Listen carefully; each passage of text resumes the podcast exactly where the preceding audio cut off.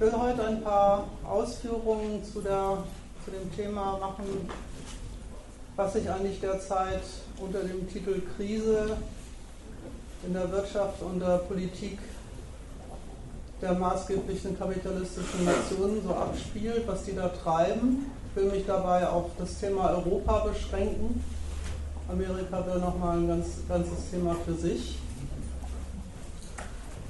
Wie man in der Zeitung lesen kann, ist die Krise zurück, also angeblich war sie wohl weg.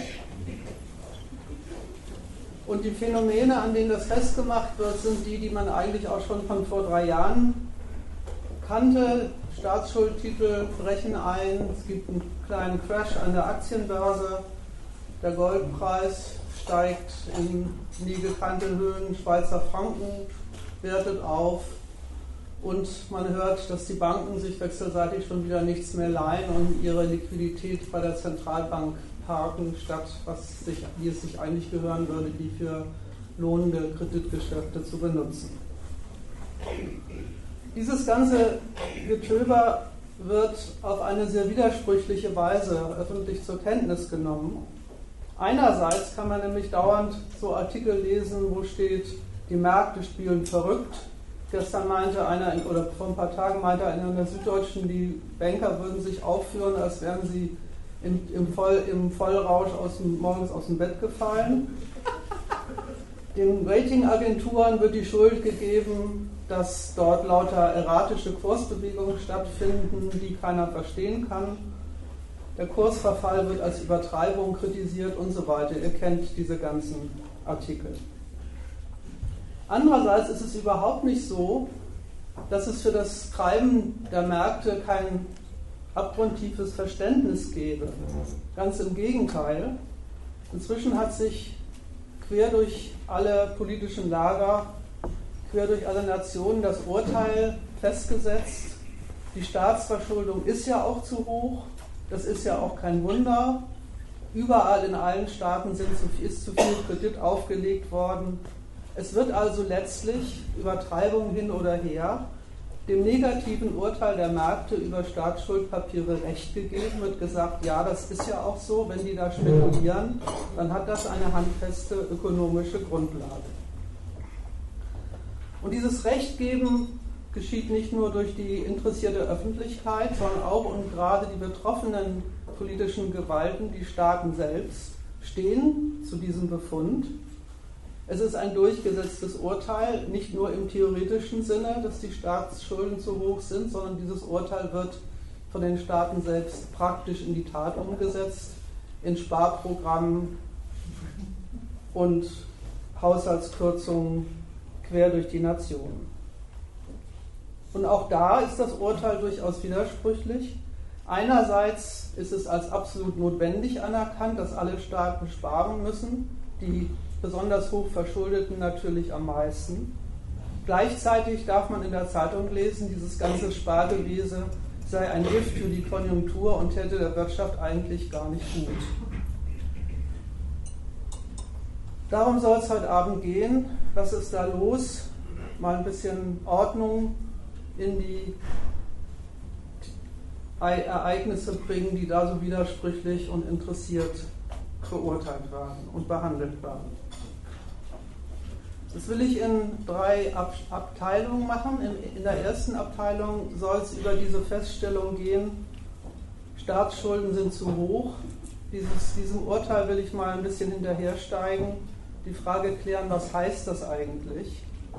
Denn streng genommen ist das nämlich keine Feststellung, kein Urteil, sondern eigentlich eher ein Rätsel, was damit gemeint ist. Und dieses Rätsel will ich in dem ersten Punkt aufklären. Zweitens habe ich ja schon gesagt, ist die Feststellung, die Staatsschulden sind zu hoch, ja überhaupt kein theoretisches Urteil in dem Sinne, keine politökonomische Aussage, sondern ein praktischer Standpunkt, der von den Staaten durchgesetzt wird. Und da will ich mich der Frage zuwenden im zweiten Punkt, wie wird diese, wie reagieren eigentlich die maßgeblichen europäischen Mächte auf diese Feststellung? Was machen die da? Wie nehmen sie sich dieser Sache an und warum? Und im letzten Punkt schließlich soll es konkreter um diesen europäischen Rettungsschirm gehen und über das neue politische und ökonomische Regime, was sich vor allen Dingen Deutschland und Frankreich für Europa ausgedacht haben, um die Sparprogramme und Aufsichtsprogramme, die sie gegenüber den hochverschuldeten Staaten, Griechenland und so weiter durchsetzen. Was machen die da? Warum machen die genau das? Und was hat das für einen guten ökonomischen und politischen Zweck?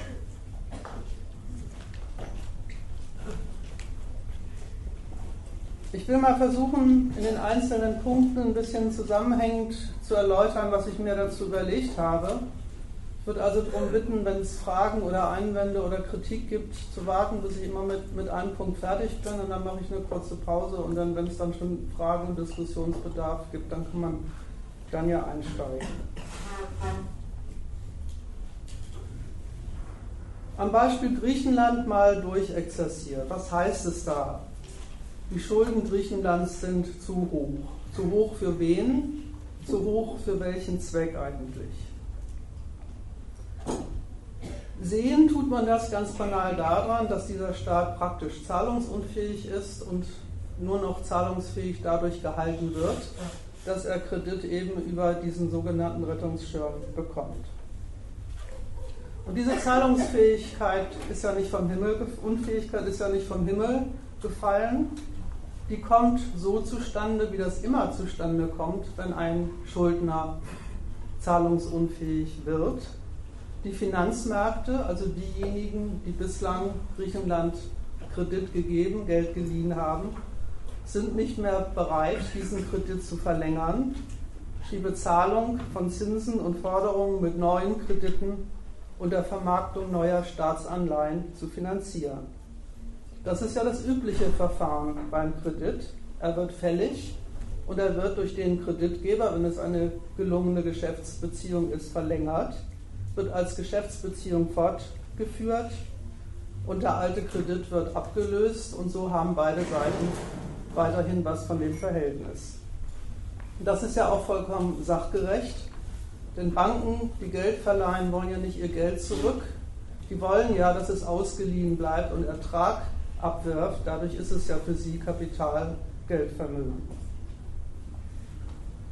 Die Zahlungsunfähigkeit Griechenlands, das ist also als erstes mal festzuhalten, kommt darüber zustande, dass die Finanzmärkte entscheiden, Griechenland ihren Kredit zu entziehen. Sie sind selbst das Subjekt dieses Befunds, indem sie den Kredit verweigern oder aber dessen Kosten so hoch setzen, dass sie selbst nicht mehr daran glauben, dass Griechenland sie noch bezahlen kann, stellen sie praktisch die Zahlungsunfähigkeit Griechenlands her. Daraus kann man schon mal einen ersten Schluss ziehen, für wen und für was eigentlich diese Schulden zu hoch sind. Zu hoch sind sie offenbar fürs Finanzkapital selbst, nämlich für dessen Rechnungen mit Sicherheit und Rendite seiner eigenen Geschäftsartikel. Was ist das für ein Urteil, dass das Finanzkapital da über die Kreditpapiere Griechenlands fällt? Und was kann man aus diesem Urteil entnehmen über das politökonomische Verhältnis zwischen Staaten und Banken? Die Banken haben natürlich einen Grund dafür, dass sie Griechenland keinen Kredit mehr geben. Sie machen nämlich das, was sie bei ihren Schuldnern immer machen. Sie beurteilen die Kreditwürdigkeit dieses Landes und kommen zu dem Ergebnis bei dieser Beurteilung, die Kreditwürdigkeit, die sie diesem Land bisher eingeräumt haben, die ist nicht mehr vorhanden. Wie machen sie das? Auch wieder wie bei jedem Geschäftspartner, sie taxieren die Einnahmen und Ausgaben ihrer Schuldner beim, beim Staat also Steueraufkommen und Wirtschaftswachstum auf der einen Seite, Kosten der Staatstätigkeit und aufgelaufene Verbindlichkeit auf der anderen Seite. Diese beiden Größen setzen Sie ins Verhältnis und beurteilen, beurteilen dieses Verhältnis. Und das tun Sie nicht einfach mit feststehenden Daten, sondern Sie verlängern diesen, diese Befunde in die Zukunft, fragen sich also, wie werden sich die Einnahmen des Staates weiterentwickeln, wie werden sich die Ausgaben weiterentwickeln, wie wahrscheinlich ist es, dass Griechenland seine Schulden aus diesem Einnahmen- und Ausgabenverhältnis in, in Zukunft weiterhin zuverlässig wird bedienen können. Und dabei berücksichtigen sie bekanntlich die verschiedensten Faktoren, nicht zuletzt ihr Urteil über die Politik der Regierung und deren Personal. Wie sieht deren Haushaltspolitik aus? Wie kümmern die sich darum, dass Einkommen reinkommen, mit denen sie ihre Schulden bedienen können? Das klingt auf den ersten Blick alles ganz harmlos, ist es aber nicht. Man muss sich nämlich mal klar machen, welchem Gesichtspunkt da die Gesamtheit der staatlichen Politik praktisch unterworfen wird. Alles, was ein Staat so macht, wie er sein Land bewirtschaftet, wem er was zahlt, Renten oder Löhne, von wem er was kassiert, das alles interessiert das Finanzkapital unter einem schlichten, aber sehr harten Gesichtspunkt. Reicht das, damit unsere Vermögensansprüche bedient werden? Für sie ist der Staatshaushalt eine Verdienstquelle, ganz schlicht. Sie haben dem Staat Geld geliehen, also beurteilen Sie ihn auch so, was taugt er als solche. Und aus diesen ihren Ermittlungsergebnissen leiten die Finanzinstitute ihre Entscheidungen ab. Im Falle Griechenlands sind sie eben zum Ergebnis gekommen, dass bei diesem Staat ihrer Meinung nach das Verhältnis zwischen Einnahmen und Ausgaben nicht in Ordnung ist und sich weiter verschlechtern dürfte. Für sie ist der griechische Staat kreditunwürdig und damit ist er automatisch auf einen Schlag auch zahlungsunfähig.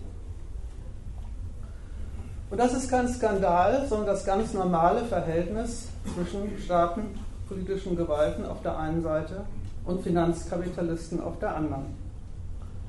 Denn für Banken, die aus dem Geldbedarf ihrer Kunden ihr Geschäft machen, sind die finanziellen Fähigkeiten eines Schuldners nicht einfach eine Frage ihrer Einnahmen und Ausgaben, die er gerade hat, sondern hängen alle mal ab von der Bewertung seines zukünftigen Willens und seiner zukünftigen Fähigkeit, zu seinen Pflichtverpflichtungen zu stehen. Und das gilt erst recht bei Staaten.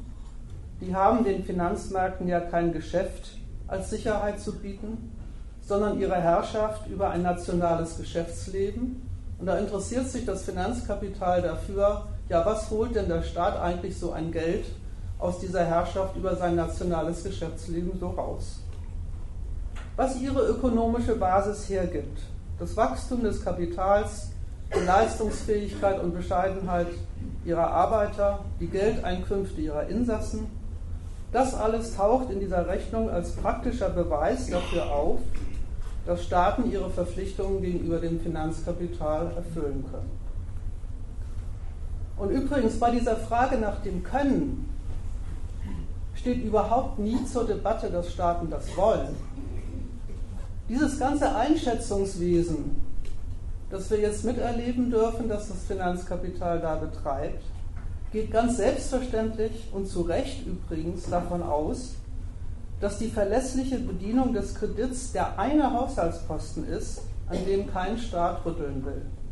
Umgekehrt, alle anderen Ausgabenarten, alle anderen Zuwendungen, an wen auch immer, haben sich dem Gesichtspunkt zu unterwerfen, ob sie dieser Bedienungsfähigkeit nützen oder schaden.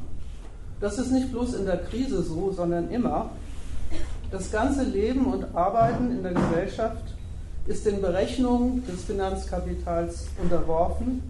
Und das ist die Leistung der Staatsgewalt selbst. Das ist ihre Tat und nicht der Bösartigkeit dieser Figuren geschuldet.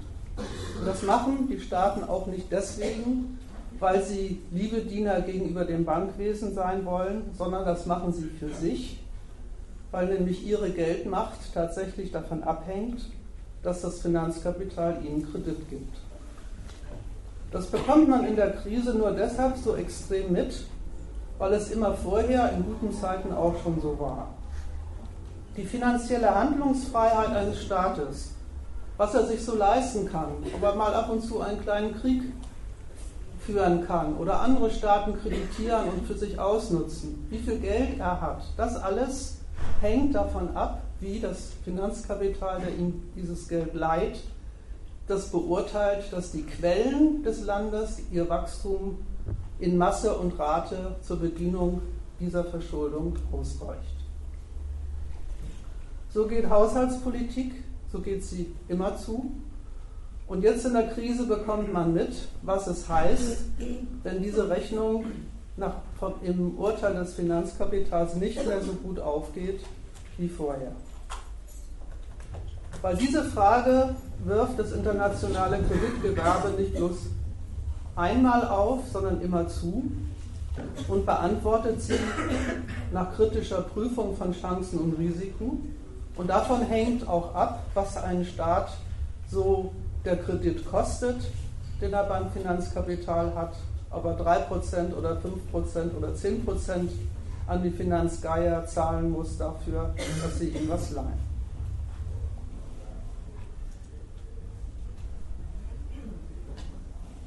Insofern, das ist das, die Wahrheit daran, gilt in der Tat für die Banken und deswegen gilt es auch für die Fachwelt und die Politik selber, die Haushaltsführung eines Staates als Ursache seiner Überschuldung.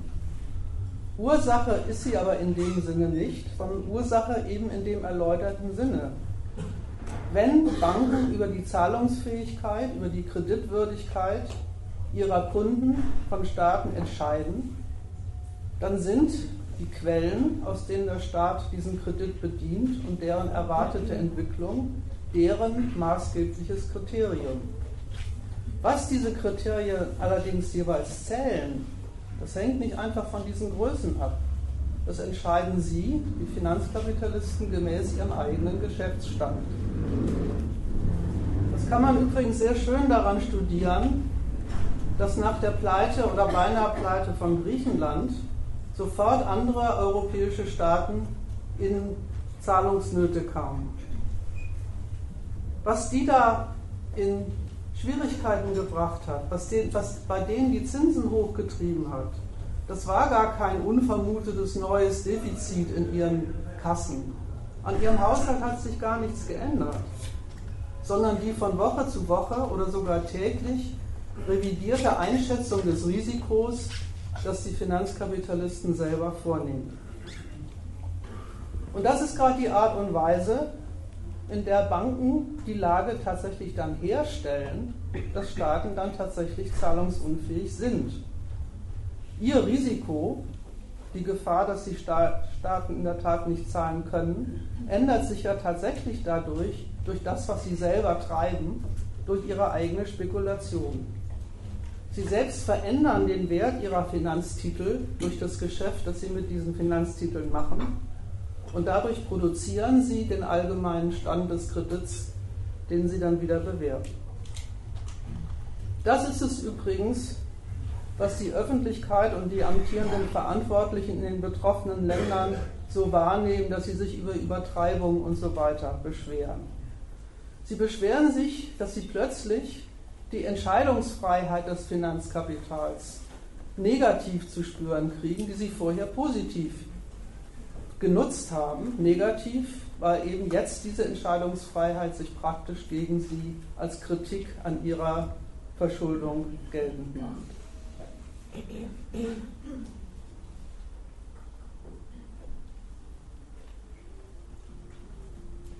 So viel zu der Frage, für wen, für was sind die Staatsschulden zu hoch? Ja, für das Geschäft, das das Finanzkapital mit diesen Schulden gemacht hat und weitermachen will. Und damit ist man auch schon bei der ganz handfesten Grundlage des Zerwürfnisses, was sich in dieser Frage zwischen Staaten auf der einen Seite und Finanzkapitalisten auf der anderen Seite geltend macht. Ich möchte gerne diesen Punkt erstmal zu Ende machen und Fragen dann erst beantworten, wenn ich damit fertig bin.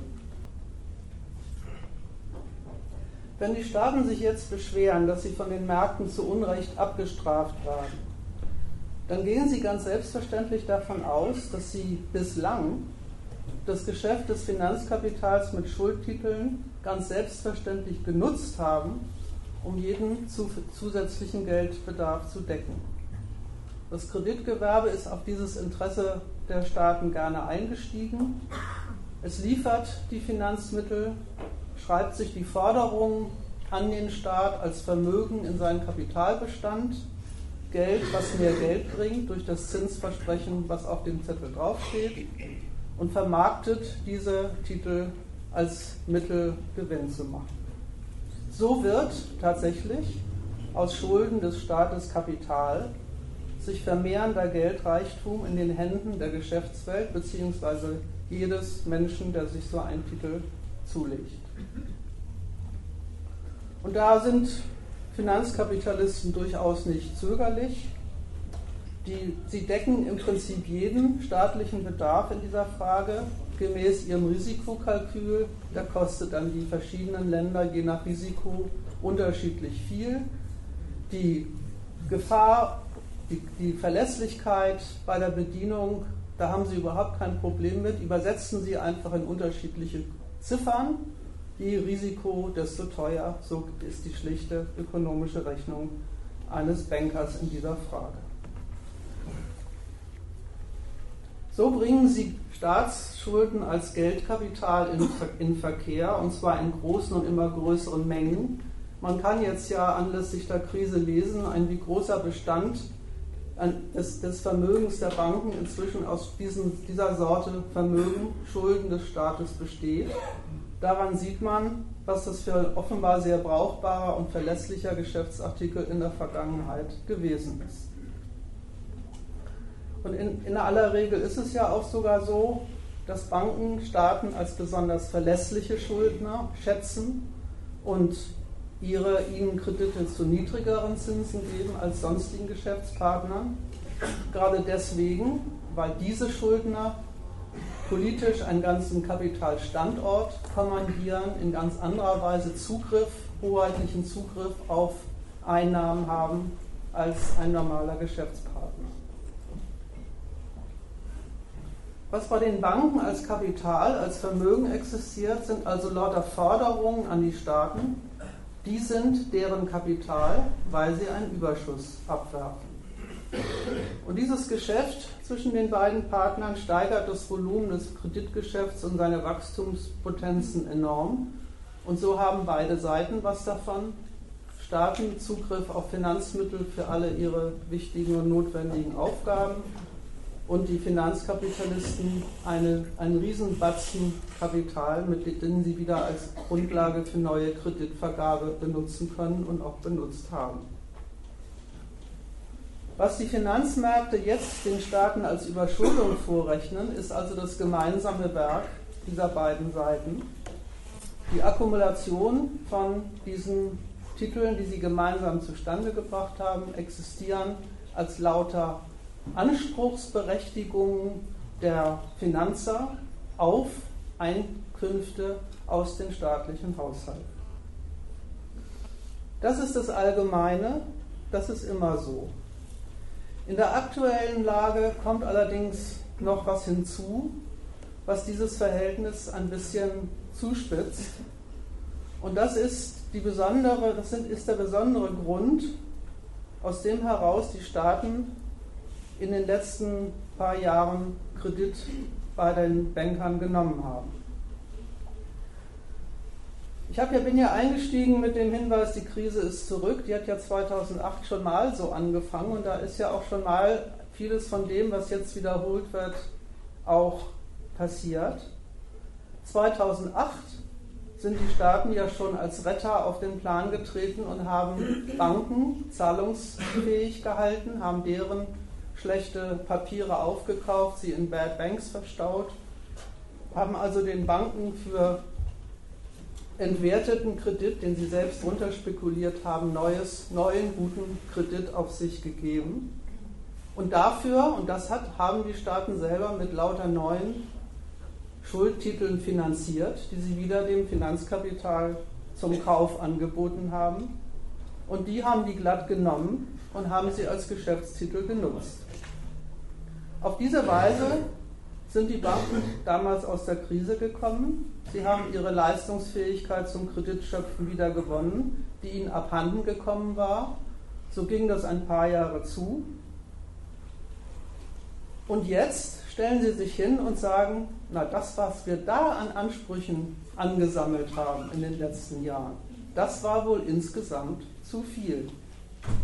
Ihre eigene Leistung, diese neuen zusätzlichen Papiere zu kaufen und damit wieder ein wachsendes Kreditgeschäft zu machen, diese ihre eigene Leistung beurteilen Sie jetzt als zu viel. Sie haben zu viel Verdienstansprüche, als dass Sie selber meinen, die jemals von denen, die Sie zahlen müssten, bezahlt werden können.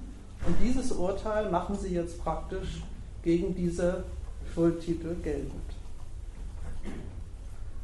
Sein Wachstum hat das Finanzkapital, haben die Banken so weit getrieben, dass, sie jetzt, dass ihnen jetzt Angst und Bange wird, wenn sie auf ihre Schuldner gucken und sagen, wow, was wir denen alles geliehen haben, wie viel, wie viel Geschäft wir aus denen gemacht haben, das kann doch nie und nimmer aufgehen, dass die das jemals alles verlässlich bedienen.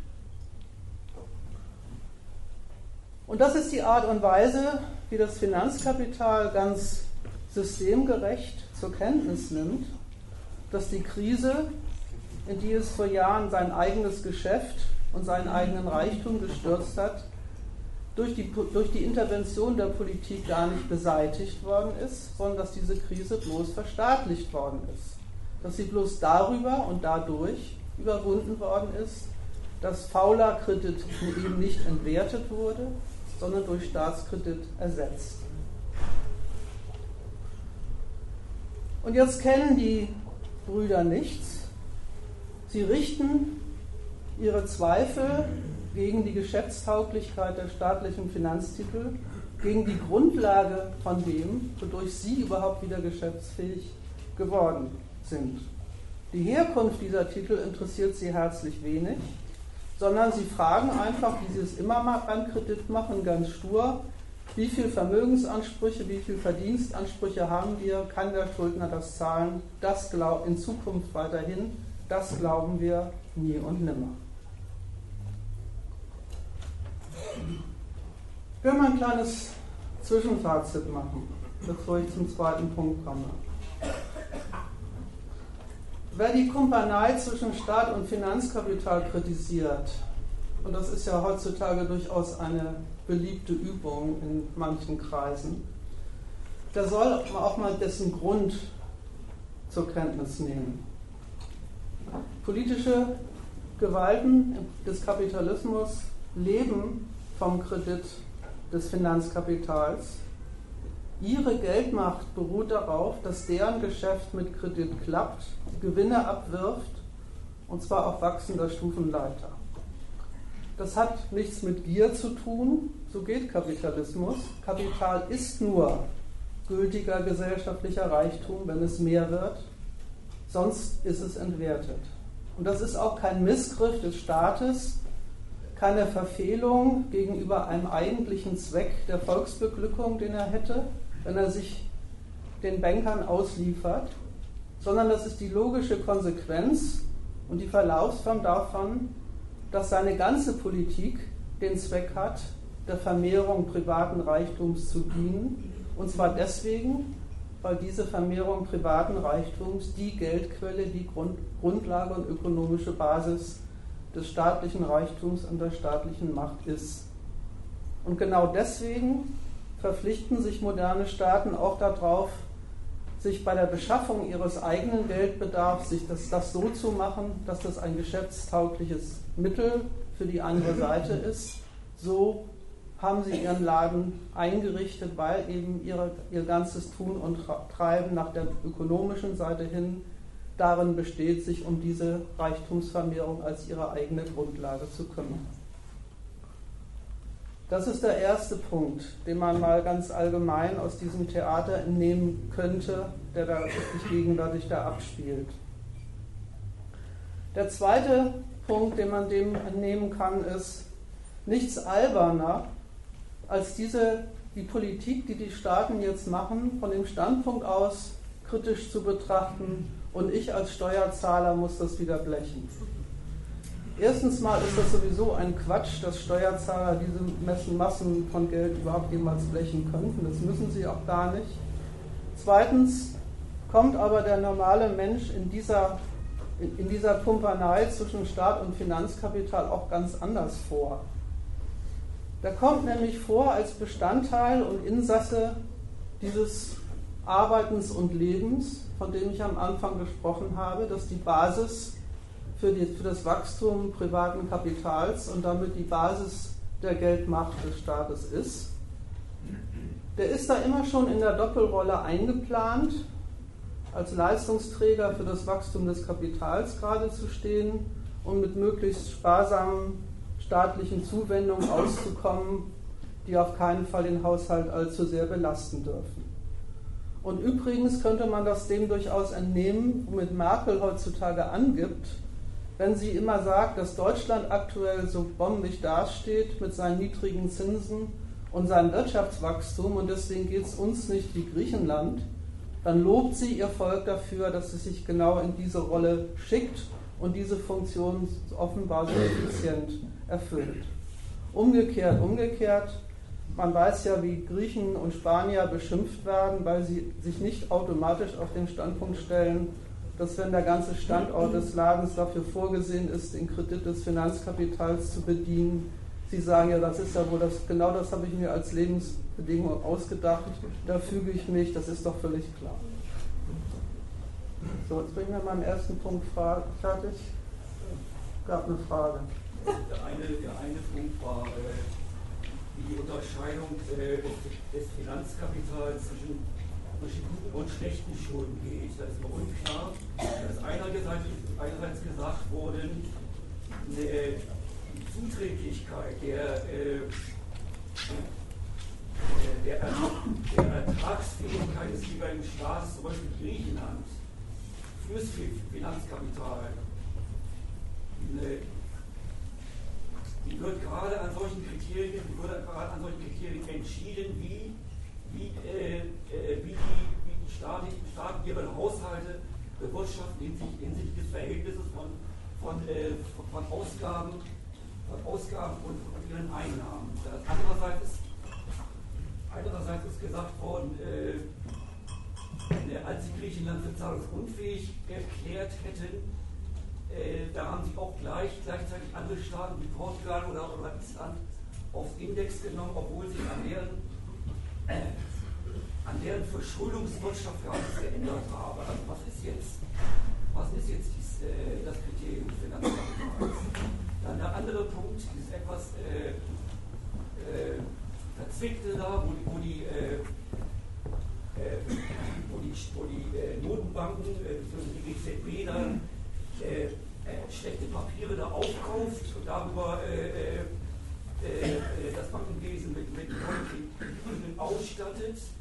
Und da wurde gesagt, dass, dass da hätten sie dann, da hätte das Finanzkapital dann das Urteil gefällt, dass ihre, dass ihre Ertragsansprüche über das hinausgingen, was, was äh, was die Papiere dann tatsächlich hergegeben hätten. Da ist mir unklar, das ist doch, auch, das ist doch nicht einfach ein, ein, äh, ein, ein äh, innerfinanzkapitalistischer Zirkel, in dem sie sich bewegen, sondern da, da äh, sind doch auch unterwegs, äh, äh, äh, das entscheiden sie doch auch entlang dem, der, dieser generellen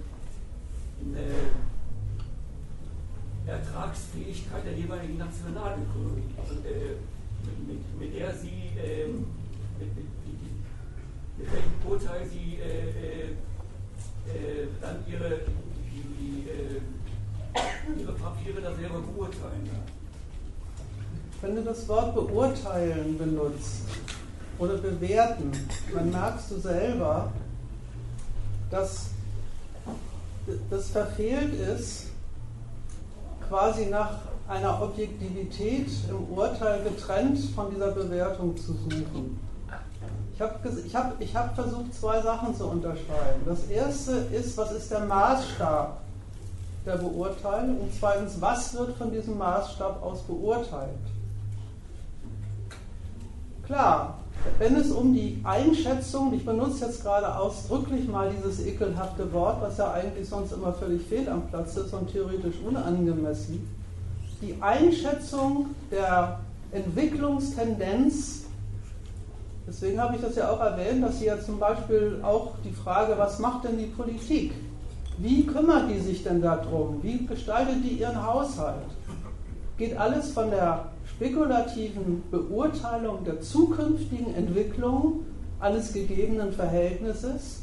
Deswegen ist es immer erstmal für sich verfehlt, getrennt von den Kriterien dieser Beurteilung nach sowas wie einer Objektivität in der Sache zu suchen, die da irgendwie existieren würde. Die gibt es nicht.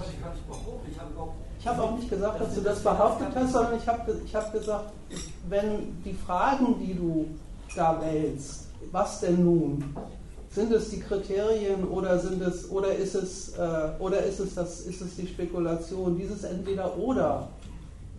Auf das kommt man nur, wenn man da zwei Sachen verwechselt. Wenn man verwechselt die Frage, wer ist das Subjekt der Entscheidung und was ist, welches, welchen Maßstab macht dieses Subjekt geltend. Der Maßstab, den es geltend macht, ist eben der spekulative, wie wahrscheinlich, objektiver wird es nicht mehr auf dieser Welt, wie wahrscheinlich ist es, dass dieser Schuldner ein guter Schuldner bleibt. Und für diese Frage werden Indizien gesucht. Und ich habe aufgezählt, welche Indizien das beim Staat sind. Das sind beim Staat sind das halt andere Indizien als bei einem Großkonzern oder bei einem Konsumenten. Aber das Verfahren ist immer das gleiche. Was hat der an Sicherheiten zu bieten? Wie werden die sich entwickeln? Wie wahrscheinlich ist es, dass der verlässlich weiterhin für die Bedienung gerade steht, die ich von ihm verlange? Das ist die immer wieder angelegte, langweilige, öde Frage an ein Geld, eine Geldquelle, die sich gerade dadurch als Geldquelle betätigt, dass sie und gerade dadurch zu einer Geldquelle wird, dass sie in Zukunft verlässlich zahlt. Deswegen ist eine Frage, was denn nun? Sind es die, sind's die, äh, die Basisdaten oder ist es die Spekulation? Die, das, das, das ist kein Oder. Ich habe hab gerade versucht zu erläutern, wie kommen denn, wie kommen denn die sogenannten Basis Fundamentals, sagen die Engländer immer dazu. Wie, wie kommen denn die sogenannten Basisdaten bei denen vor? Da ist, da, ist es, da ist es einfach ein falscher Gedanke zu sagen, es muss doch sozusagen getrennt von deren Bewertung irgendwie eine objektive Maßzahl geben, was weiß ich, in Maastricht-Kriterien heißt 30, 3, 3, 3% und, und 60% und ab dann geht es nicht mehr. Ja, Scheiß drauf. Es geht ja offenbar sehr viel mehr, wenn Sie wollen. Verstehst du, das ist, das, das meine ich, das, das, das Entweder-Oder, was du da aufgeworfen hast, das ist kein Entweder-Oder. Das zweite, das zweite, was ich noch sagen wollte, ist, ja, die bewerten, die, das wollte ich mit dem Beispiel von, da, da komme ich im zweiten Punkt auch nochmal drauf, mit der, bei der, wie sie das als Krise dann durchsetzen. Das zweite ist, da ist insofern durchaus was Zirkuläres dran, als die, um die Betätigung dieser Bewertung in Käufen und Verkäufen auch den Charakter einer self-fulfilling prophecy hat. Ja, wenn, wenn äh, Aktien oder, oder sonstige Händler sich entscheiden, sich gegen, sich, entschei sich entscheiden zu verkaufen und andere schließen sich ihnen an, dann stellen sie den, die, den, den gesenkten Preis der Sache praktisch selber her, von dem sie selber gesagt haben, das ist eigentlich der, der zu der Sache passt. Dann, geben sie, dann gucken sie sich ihr eigenes Ergebnis an und sagen, aha, der Markt hat meiner Einschätzung recht gegeben, also hat sie auch gestimmt. Ja, natürlich ist das ein zirkuläres, äh, ist das ein, ein, ein, zirkuläres Verfahren. Aber das, das, da wollte ich im zweiten Punkt noch ein bisschen was zu sagen. Dieses zirkuläre Verfahren hat mit dem zu tun, ähm, womit die da Geschäft machen. Das, womit die da Geschäft machen, Rechtstitel auf Ertrag, da besteht dessen Wert in gar nichts anderem als den, der ihm jeweils durch das Kaufen und Verkaufen beigemessen wird. Der hat gar keinen Wert getrennt davon. Das sieht man daran, dass wenn die Zinsen für die Staatsschuldtitel steigen, sämtliche Papiere, der, der Kurs der Papiere fällt. Das ist die, die Größe des Kapitals ist eine abhängige Variable der Zinshöhe. Das ist so. Das liegt aber daran, dass das, dass das solche eigentümlichen ökonomischen Produkte sind, die ihren ganzen Wert aus gar nichts anderem bekommen, als daraus, dass sie als Werte, als Eigentumstitel gehandelt werden. Ich versuche nochmal einen Zusatz dazu. Qualitativ betrachtet ist das Verhältnis, das das Finanzkapital zu so einem Staat wie Griechenland eingeht, gar nicht so was. Ja.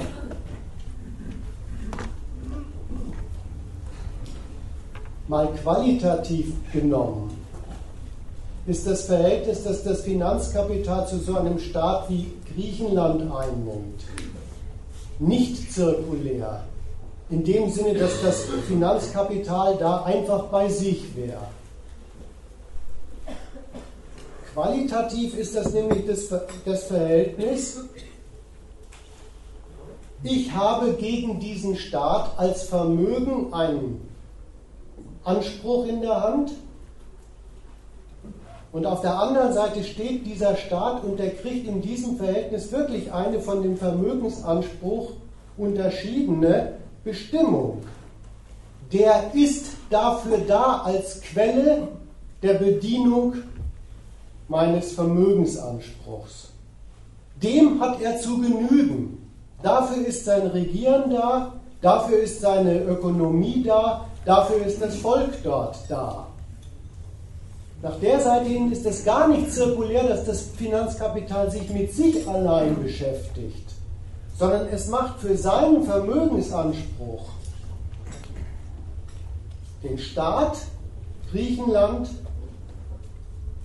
als Bediener dieses Vermögensanspruchs haftbar. Aber was du suchst, ist was anderes. Du suchst nämlich in diesem Verhältnis die Zahl, was Griechenland zustande bringt, die auf der Seite des Finanzkapitals gewissermaßen wie ein Automatismus erzeugt dass sie es jetzt nicht mehr bedienen können. Diese Zahl wirst du nie finden. Und das liegt im ersten Schritt schon begründet, dass du diese Zahl nicht finden kannst. Weil das ganze Kreditverhältnis ist doch folgende großartige Konsequenz des Kapitalismus, dass in diesem Kapitalismus das Finanzkapital da drin sein Geschäft hat, dass es jede Geldvermehrung, jede Profitmacherei über einen gegebenen Stand, so viel Kapital ist da und das holt sich den Profit jetzt ab, durch den spekulativen Vorgriff befreit von diesem Stand und sagt, ab sofort gibt es so viel Kapital, für die Profitmacherei, für das Reicherwerden, wie das Finanzkapital erwartet, dass man es rentabel machen kann. So, wenn das der entscheidende Schritt ist, den der Finanzkapital überhaupt ausmacht, ja, dann kommst du mit deiner Überlegung nicht mehr weiter. Dann beurteilt ab sofort das Finanzkapital seinen Vorgriff auf die Glaubwürdigkeit des Eintretens der da hochspekulierten Erträge, und zwar insgesamt, was es alles so an Vorgriffen gemacht hat, und vergleicht unter dem Gesichtspunkt allen dem, was geliehen hat, unter dem Gesichtspunkt, wie glaubwürdig erfüllen die denn relativ das, was ich hochgerechnet habe, was man alles mit Finanzkapital an der Welt verdienen kann. Und jetzt merkst du, dass das Verhältnis kein Entweder-Oder ist, sondern dass die ihre Geschäftsaussicht bewerten und gnadenlos vergleichen die ganze Welt als Indiz für die Glaubwürdigkeit und als Quelle für die Glaubwürdigkeit ihrer Bewertung haftbar machen. Und so was Schönes erleben wir gerade. Also ich habe nicht, behauptet, hab nicht behauptet, dass ich, dass ich hier nach einer, nach einer objektiven Messzahl sondern ich habe behauptet, äh, das Finanzkapital hat Anhaltspunkte, die es in, sein, in, in, in, in seine äh, spekulative Bewertung auf, mit, mit, mit aufnimmt.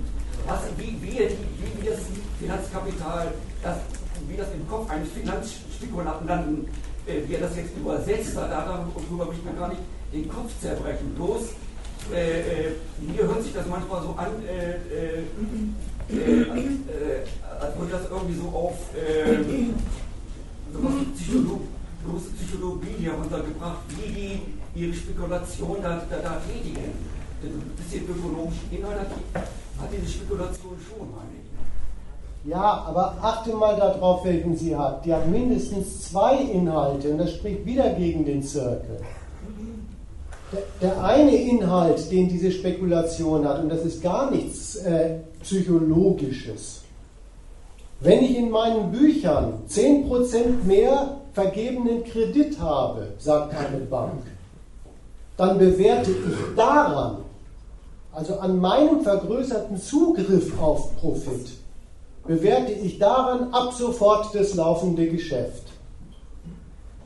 So, und jetzt kommt deine schwammige Redeweise, die ist übrigens viel, viel mehr aus der Sabbelweise von denen gegriffen, als das, was wir hier probieren.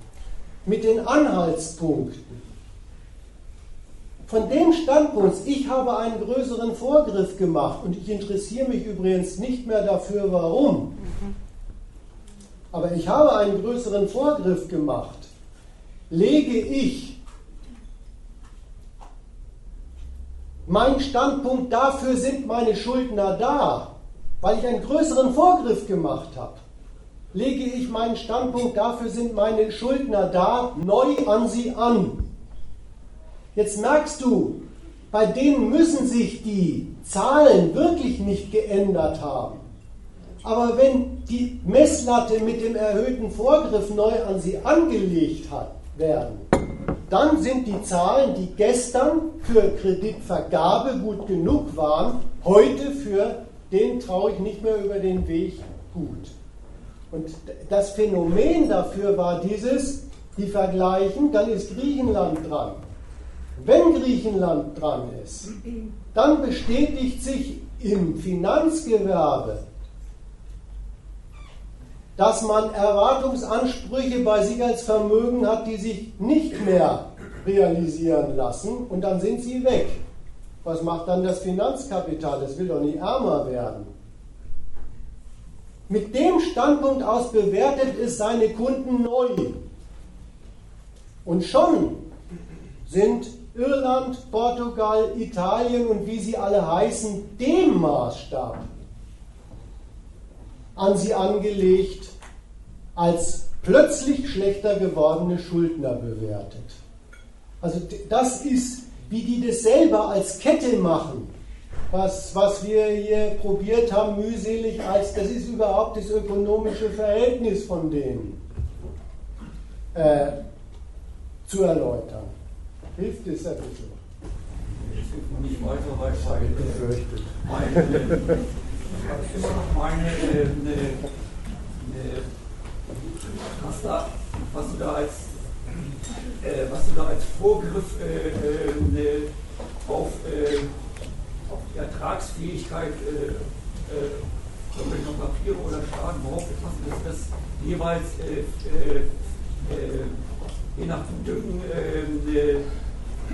in der Hinsicht äh, die Urteil äh, da neu fällen über Staaten oder Papiere.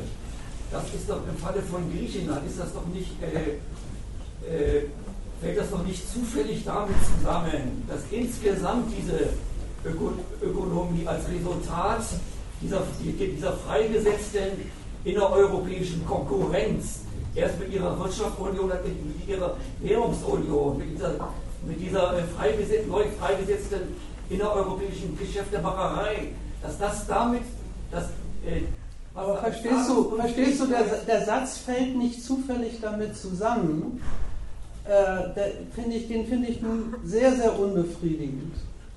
Weil mein Anliegen war eigentlich mal die Frage zu beantworten, wie machen die das denn? Ja, ich kann mich auch hinstellen und sagen, von das, was ich so als Marxist und Kommunist darüber weiß, wie die politische Ökonomie des Kapitalismus geht. Da wird es schon so sein, ich drücke mich mal ausdrücklich so lasch aus, dass, der, dass es einen Grund dafür gibt, warum die Tatsache, dass alle Staaten überschuldet sind und sie sogar selber das Urteil haben, dass es so ist, ja gar nicht, es ist ja auch gar nicht das, das allgemein durchgesetzte Urteil, das ist bloß in Griechenland so und in Deutschland ist das Verhältnis von Verschuldung und Wirtschaftswachstum förmlich. Dass dieses, dieses, dieser, diese, diese politökonomische Tatsache, dass die sich in der merkwürdigen Weise, in der erklärungsbedürftigen Weise praktisch in den Köpfen und in den Handlungen des Finanzkapitals so durchsetzt, dass sie sich die aussuchen, die sie für die schwächsten Kandidaten halten und das an denen kettenreaktionsmäßig exekutieren. Das war eigentlich mein Anliegen zu sagen, wie, wie, wie, wie, machen die das denn? Wie kann man denn aus dem, was die tun, das schließen, was du sagst? Aha, die machen das als Kettenreaktion. Die machen das so, dass sie sagen, ähm, und das, und das, hat, das habe ich in meinem letzten Beitrag versucht zu erläutern, das hat was mit ihrem Geschäftsartikel zu tun.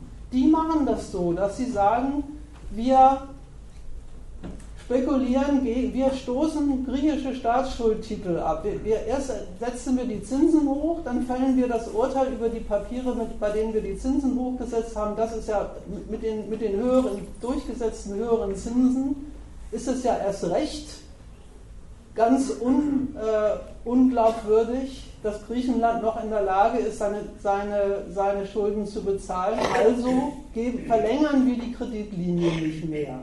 So, das ist das, was sie tun. Dann, dann damit, das ist nicht Psychologie, sondern damit erzeugen sie in ihren eigenen Bilanzen einen neuen, einen neuen Tatbestand. Die vernichten bei sich selber Kapital die machen ihre eigenen Vermögenswerte kaputt auf diese Weise. Das ist ja, so kommt ja das Ergebnis zustande, dass sie jetzt alle sagen, die Banken sind wieder, haben wieder Probleme. Das ist ja der, das ist ja der objektive Wahnsinn, dass der, dass der Vermögensbestand dieser, dieser hochfeinen Institute Schulden sind. Wenn diese Schulden entwertet sind, wenn der Schuldner nicht mehr bezahlen kann, ist das Vermögen weg. So, jetzt ist das, ist, das, ist das Kapital der Bank geschrumpft. Das Verhältnis, ihr eigenes Verhältnis von dem, dem, was sie an Forderungen ausstehen hat, also bei sich als, als Einnahmequelle gut schreiben kann, und dem, was sie selbst bedienen muss, hat sich für sie verschlechtert. Wenn sich das für sie verschlechtert, beguckt sie ihren gesamten Vermögensbestand an und sagt, oh, jetzt muss ich aber aufpassen. Jetzt habe ich mich selber in eine schwierige Lage gebracht. Jetzt muss ich aber aufpassen, ob ich vielleicht noch mehr von den Dingern habe, bei denen mir das auch passieren kann.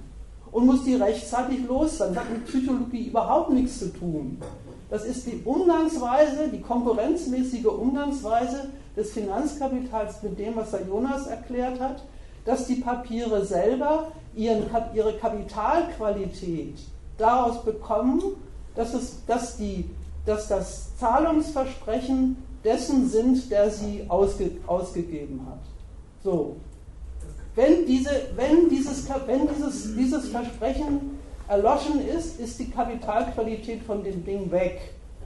Dann hat die Bank nichts, dann hat sie Zettel in ihrem Keller, aber keine, Vermögensanspr keine Vermögensansprüche mehr. Dann bewertet sie ihren ganzen Vermögensbestand neu und sagt, da muss ich mal gucken. Und auf diesen, auf diesen Mechanismus wollte, Mechanismus, auf diese ökonomische Verlaufsform der Krise wollte ich aufmerksam machen. Das hat mit Psychologie nichts zu tun, sondern es hat damit zu tun, mit was, die, mit was für einem seltsamen politökonomischen Dingen, die da äh, äh, Geld verdienen.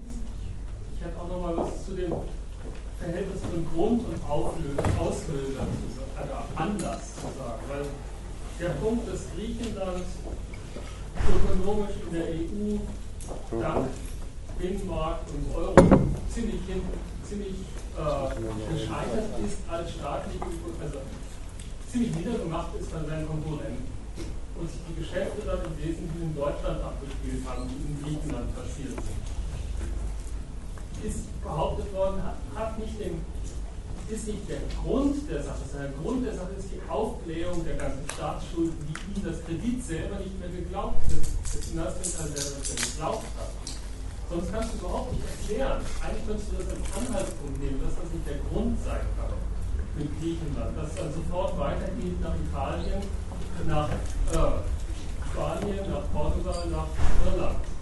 Sonst, das kann nicht einfach nur das Verhältnis von Konkurrenzverlierer zu Gewinner in der EU sein. Ja. Ja, da würde ich auch noch gerne eine Fortsetzung machen. Nur damit es, das ist dir nicht, ja, das ist dir nicht bestritten, diese Überlegung, ja. Es will keiner bestreiten, dass es das nicht gegeben hätte dass das, was überhaupt dieses Land, was die politische Hoheit Griechenlands an Kapitalismus unter seinem Griff hat, also wo, es, wo dieser Staat darauf zugreifen kann als Finanzquelle, mit der er auch für seine Kreditwürdigkeit und für seine Kredite was tut, dass das in den letzten Jahrzehnten niederkonkurriert worden ist, das will hier keiner bestreiten. Aber deine Überlegung ist, die du daran schließt, ist nicht richtig. Dass deswegen jetzt plötzlich die Banken kalte Füße kriegen. Ich sage dir mal das Gegenteil. Man kann ein Land wie Griechenland in der EU nur jahrzehntelang von Deutschland aus niederkonkurrieren, weil es dauernd Kredit kriegt. Lass dir das mal durch den Kopf gehen.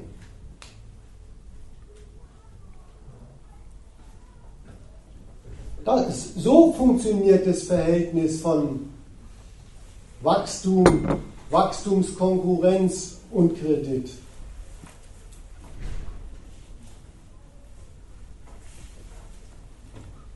Gibt es keinen Zusammenhang zwischen dem, wie, wie, wie als Resultat dieser, äh, dieser, dieser Wirtschafts- und Währungsunion, äh, äh, wie, wie tatkräftig die, äh, insbesondere Deutschland und Frankreich das Geschäft mit Griechenland und anderen gemacht haben, also wieder konkurriert haben, hat absolut nichts damit zu tun, wie das Finanzkapital Nein. jetzt Schuldtitel in Griechenland beurteilt. Habe ich das richtig verstanden? Nein, das hast du nicht richtig verstanden.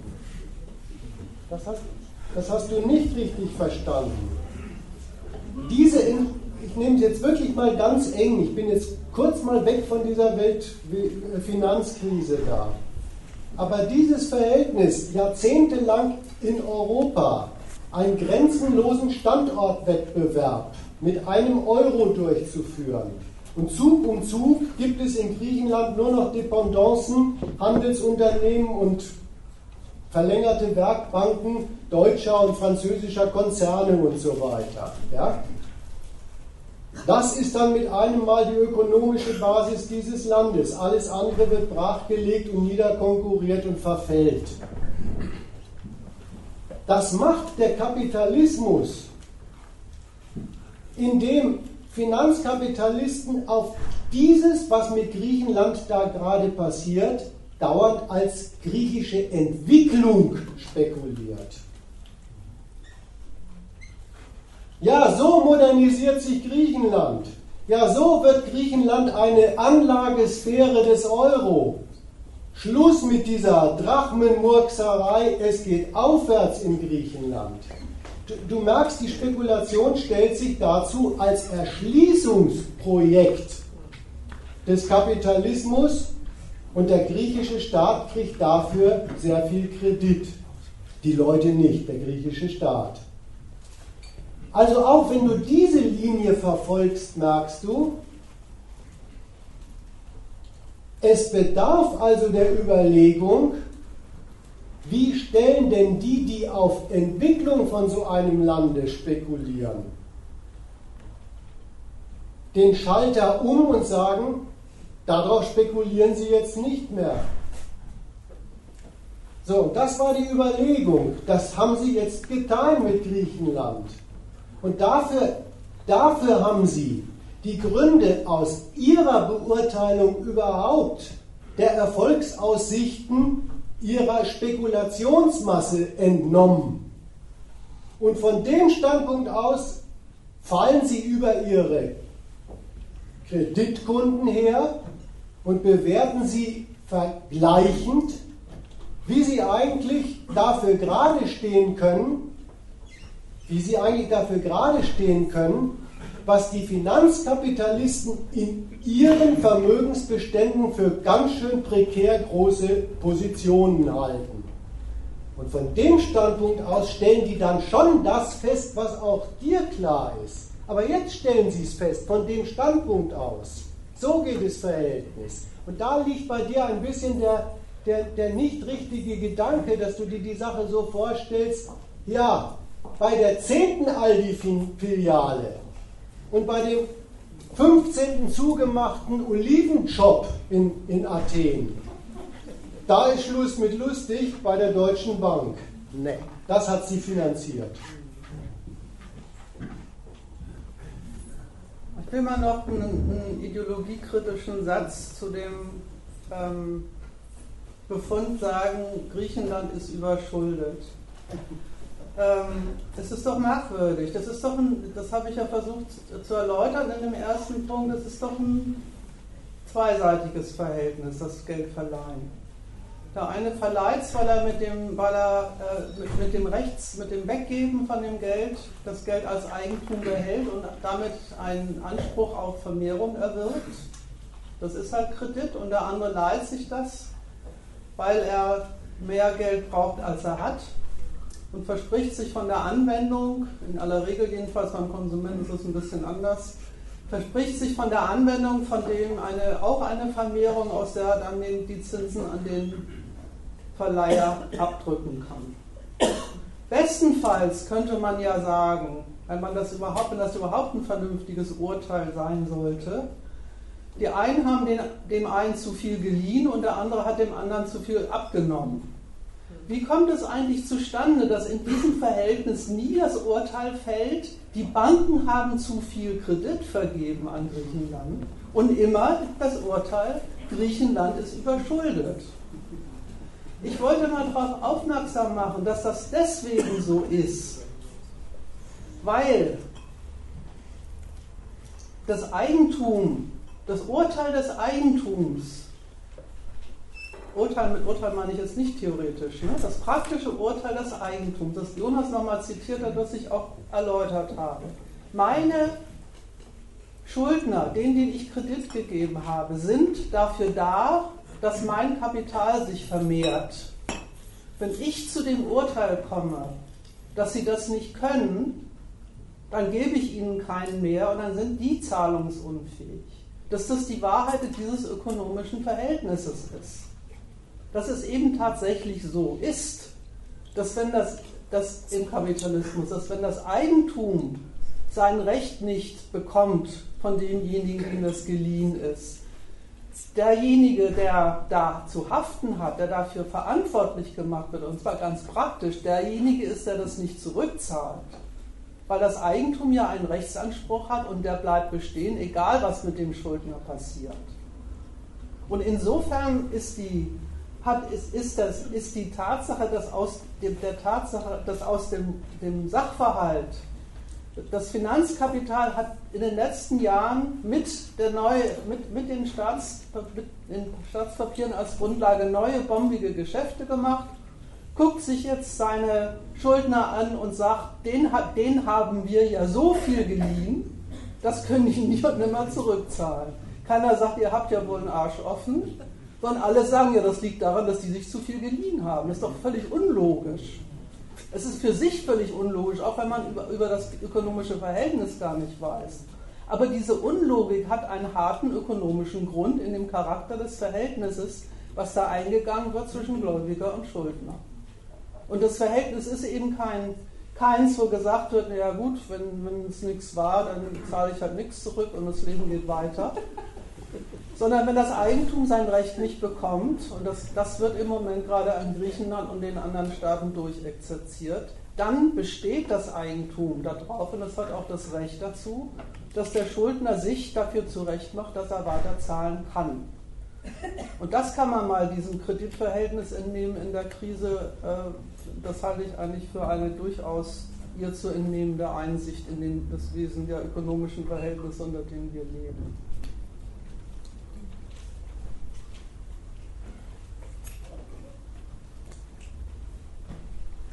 Also wenn man sagt, das hat doch aber was zu tun, um diese läppische Formulierung zu benutzen, das hat doch was zu tun mit dem, wie Griechen dann ökonomisch dastehen. Dann muss man sagen, ja in der Tat, das steht nämlich deswegen so da, das hat der Jonas gesagt, weil es, von den, weil es vom Finanzkapital so viel Geld gekriegt hat. Deswegen steht es jetzt so da, wie es da steht. Wenn wir dem nichts geliehen hätten, wären sie jetzt nicht überschuldet. Ja, super. Ich wollte nochmal an den Ausgangspunkt äh, erinnern, der auch in der Frage gerade her gefallen ist, ist das Urteil, es gibt zu viele Staatsschulden. Der Suche nach dem schwächsten Glied bei den Staatsschuldnern vorausgegangen ist. So ist es. Dass also das, der Ausgangspunkt war, äh, ihr habt uns den Arsch gerettet. Ah, äh, so, so und so viele Milliarden, wir sind beeindruckt. Aber äh, ob das gut geht, also kaum sind die Banken gerettet worden, haben die sich doch umgedreht und gesagt, Moment mal, äh, das soll sich lohnen, das ist doch bloß eine Bankenrettung ausgegeben worden. Milliarden zu viel unterwegs, das ist sicher. Bei wem sind sie denn zu viel? Und dann wird einfach geguckt, und zwar ohne Ansehen des, äh, des Verwendungszwecks der, der Schulden, Du musst, du musst aus, dem, aus deiner Darstellung einen Satz rausnehmen. Die Banken stehen nicht auf dem Standpunkt. Das sind ja bloß, Schuld, bloß Schulden zu ihrer Rettung gewesen.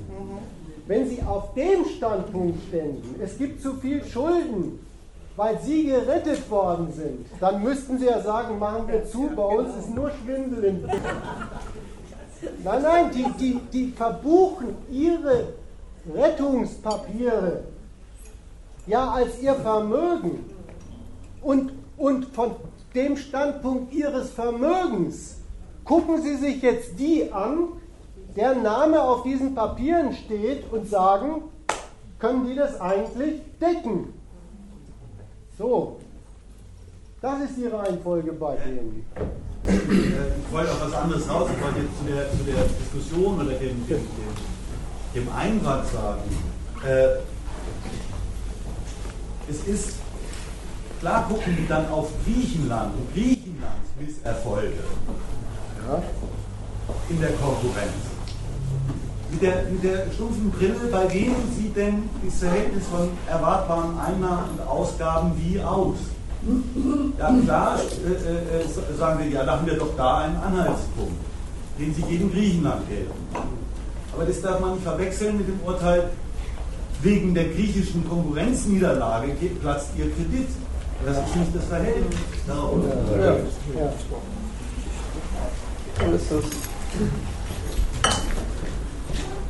Ich fasse mal den letzten Punkt nochmal zusammen, weil ein Großteil von dem, was ich äh, dazu noch erzählen wollte, wie das Ganze sich zur Krise fortentwickelt, ist jetzt eigentlich in der Diskussion schon gefallen. Das will ich nicht alles nochmal wiederholen.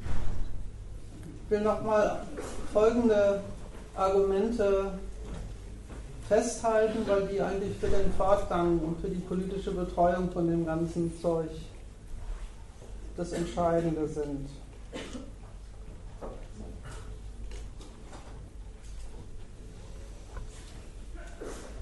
Wie gesagt, wenn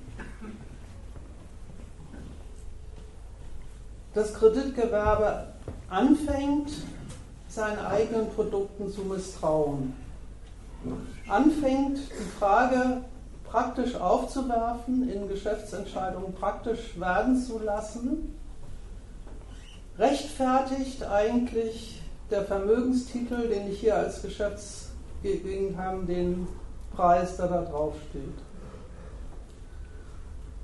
Dann ist das zwar nicht notwendigerweise so, hat aber durchaus immer den, die Möglichkeit enthalten, dass sich das zu dieser sogenannten Kettenreaktion entwickelt. Und das hat, wie gesagt, überhaupt nichts mit Herdentrieb oder Psychologie oder die sind alle verrückt geworden oder was weiß ich zu tun, sondern das liegt daran, dass, ihre, dass sie mit ihren Entscheidungen selber nicht bloß ihren Schuldner kritisieren, sondern ihr eigenes bisheriges Geschäft, dass sie ihre eigenen Geschäftsartikel kaputt machen. Und dass, weil sie das tun, sie eine neue Lage in ihren eigenen Bilanzen herstellen, die sie nötigt oder auch ange, angelegen sein lässt, das kann man jetzt erstmal ganz egal, kann erstmal ganz egal sein, einen neuen kritischen Blick auf neue Titel zu werfen. Und das ist das, was man gegenwärtig an den Märkten für europäische Staatsschuldtitel ähm, studieren kann. Das eigentlich, das könnte einem alles vollkommen egal sein. Sollen sie halt machen mit ihren blöden Finanztiteln, was sie wollen. Kann es aber nicht, weil wenn das Finanzkapital sein eigenes Kapitalvermögen dezimiert, wenn es sein eigenes Kapitalvermögen kaputt macht, dann, beschränkt es nicht nur sein Geschäftsvolumen und, und das seiner Partner, sondern das, dann beschränkt es auch seine Fähigkeit, überhaupt noch weiter Kreditgeschäfte zu machen. Und dann, wenn, das, wenn der Punkt erreicht ist, wenn auf diese Weise ein Vermögensverlust den nächsten nach sich zieht, dann landet es eben am Ende dabei, dass es dann eben die Banken nicht mehr nur deswegen verkaufen, weil sie befürchten, dass Papiere schlecht werden können und es damit herstellen, sondern es tun müssen, Vermögenswerte tun müssen, um selber zu zahlen und das ist dann der Punkt, der erreicht ist, wenn man in der Zeitung lesen darf, die Banken trauen sich wechselseitig nicht mehr. Sie beurteilen ihre eigenen Geschäftspartner, mit denen sie normalerweise, auf deren Kredit normalerweise ihr Tagesgeschäft beruht, trauen sich nur noch sehr bedingt, denen auch nur kurzfristig Geld zu überlassen, weil sie nicht wissen, auf wie viel inzwischen faulen Kredit die sitzen. Und das ist eine Wirkung, diese Wirkung, das ist eine, die kann die Politik nicht zulassen. Kann sie deswegen nicht zulassen, weil damit mit diesem Schritt, dass, das, dass die Kettenreaktion der Entwertung umschlägt in die Unfähigkeit der Banken weiter Kredit zu vergeben, das macht nicht einfach bloß das Geschäft mit diesen, in diesen höheren Etagen der Staatsschuldtitel kaputt, sondern das führt dann dazu, dass Banken pleite gehen können. Und wenn Banken pleite gehen, ruinieren sie sehr viel mehr als bloß ihr eigenes Geschäft, dann ruinieren sie automatisch sämtliche Geschäfte, die an ihrem Kredit und an ihrem, an ihrer, an ihrem Geschäftsgang dranhängen. Und das ist offenbar, das muss man gar nicht beweisen, das ist offenbar das, was die politisch Mächtigen befürchten, wenn die sich auf den Standpunkt stellen, wir müssen auf jeden Fall mit einigen Billionen Euro dafür sorgen, dass eine tatsächliche Entwertung von Staatsschuldtiteln nicht so weit geht, dass tatsächlich Euro, das europäische Kreditsystem insgesamt in Gefahr gerät und da Banken krachen und Kredit insgesamt zum Erliegen kommt. Dass, sie das, dass das die Lage ist, dass das die Lage ist, von der sie ausgehen, sieht man an, den, an der Dringlichkeit und dem Umfang der Maßnahmen, die sie da ergreifen. Und damit bin ich bei dem zweiten Punkt, nämlich bei der Frage, was ist eigentlich das Urteil der offiziell Zuständigen über diese Lage und warum ist es denen eigentlich so wichtig, den Euro zu retten, wie es so schön heißt seit die Staatsschuldkrise in Europa mit Griechenland ihren Anfang nahm, steht für die maßgeblichen Politiker in Europa drei Dinge fest. Das erste ist, Griechenland pleite gehen lassen, kommt nicht in die Tüte. Das zweite ist, die Eurozone, der Verbund der Staaten mit dem gemeinsamen Geld Euro, muss auf jeden Fall bestehen bleiben. Und drittens, und drittens, deswegen brauchen wir eine gemeinsame europäische Kraftanstrengung, um zu verhindern, dass die Krise Griechenlands auf Gesamteuropa übergreift.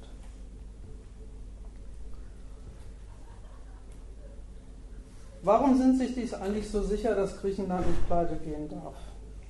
Es hat ja eine Debatte in den Zeitungen darüber gegeben und der war ja unschwer zu entnehmen, dass die das nicht wegen Griechenland machen. Es gibt ja auch so schöne Ratschläge wie, ach, schmeißt sie doch einfach raus und das in ihrem eigenen Saft schmoren. Was wollen wir überhaupt mit denen und ähnliche nationalistische Hetzreden mehr, auch in unseren öffentlichen Blättern. Die Politik hat sich diesem Standpunkt nicht angeschlossen, sondern hat entschieden, klar, wenn es bloß um Griechenland ginge, um die ist es nicht schade, aber es geht um Höheres.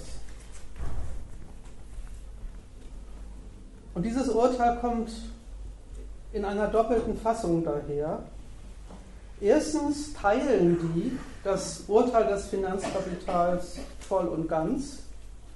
Wenn das Finanzkapital Griechenland den Kredit entzieht, dann liegt es daran, dass die Griechen missgewirtschaftet haben, dass die politisch alles verkehrt gemacht haben, ökonomisch über ihre Verhältnisse gelebt haben und so fort. Da gibt es überhaupt keinen Einwand. Wenn das Finanzkapital praktisch so entscheidet, dann ist das für die, für die Politik der praktische Ausgangspunkt ihrer eigenen Beurteilung dieses Landes. Und so gesehen gäbe es gar keinen Grund, warum man überhaupt was für Griechenland tun soll.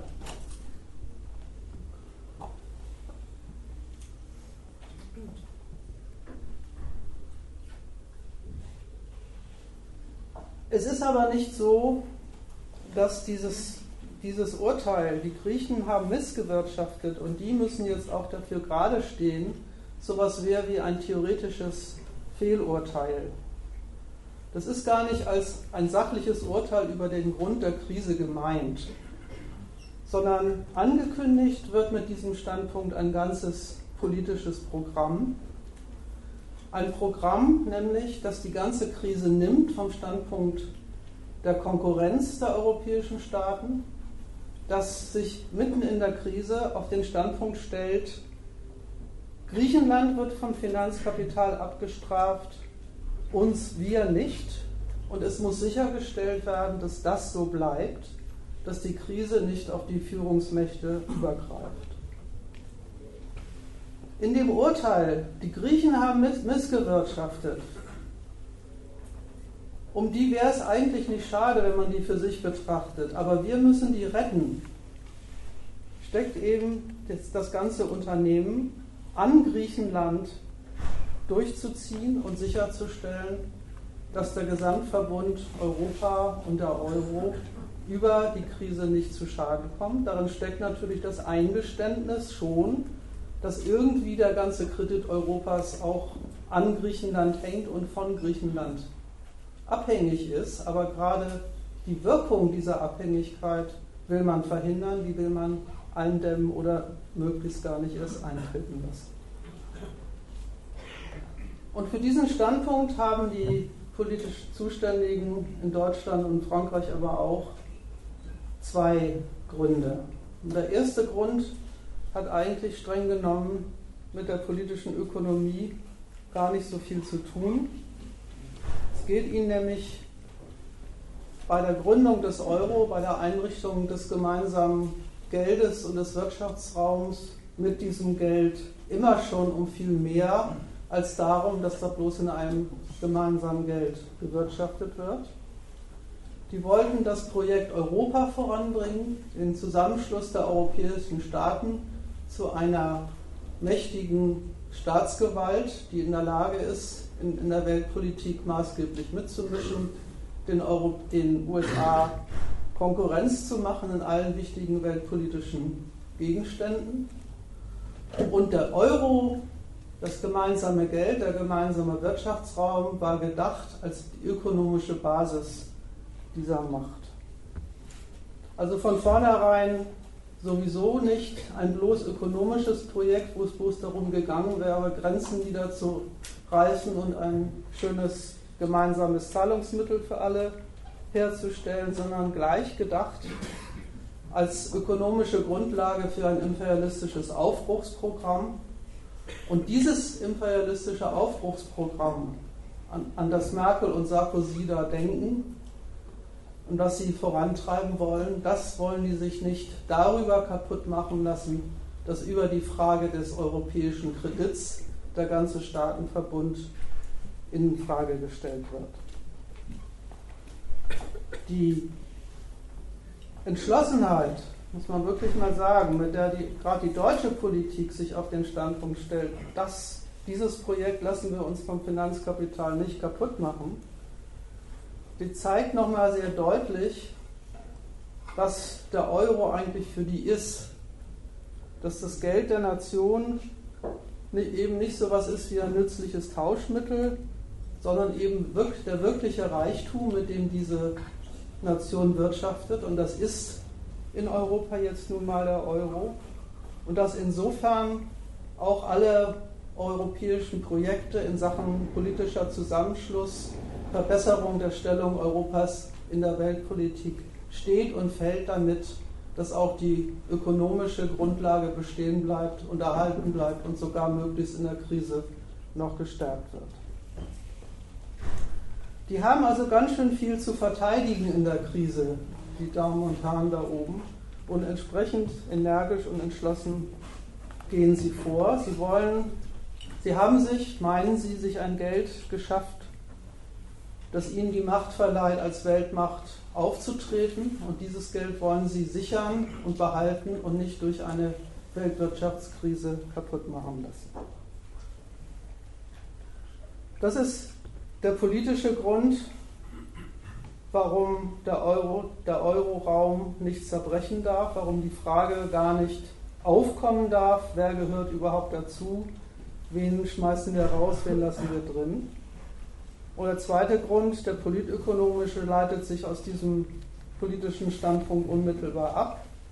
Wenn das so ist, dann muss eben auch sichergestellt sein, dass das Geld dieser Staatengemeinschaft nicht beschädigt wird dadurch, dass einer der Staaten, die in diesem Geld wirtschaftet, für zahlungsunfähig erklärt wird und pleite geht. Was war das zweite anders als das erste? Da wollte ich noch ein bisschen was zu sagen. Nämlich zu dieser besonderen Art und Weise, die, sich, die sie sich da eingerichtet haben in diesem Wirtschaftsraum.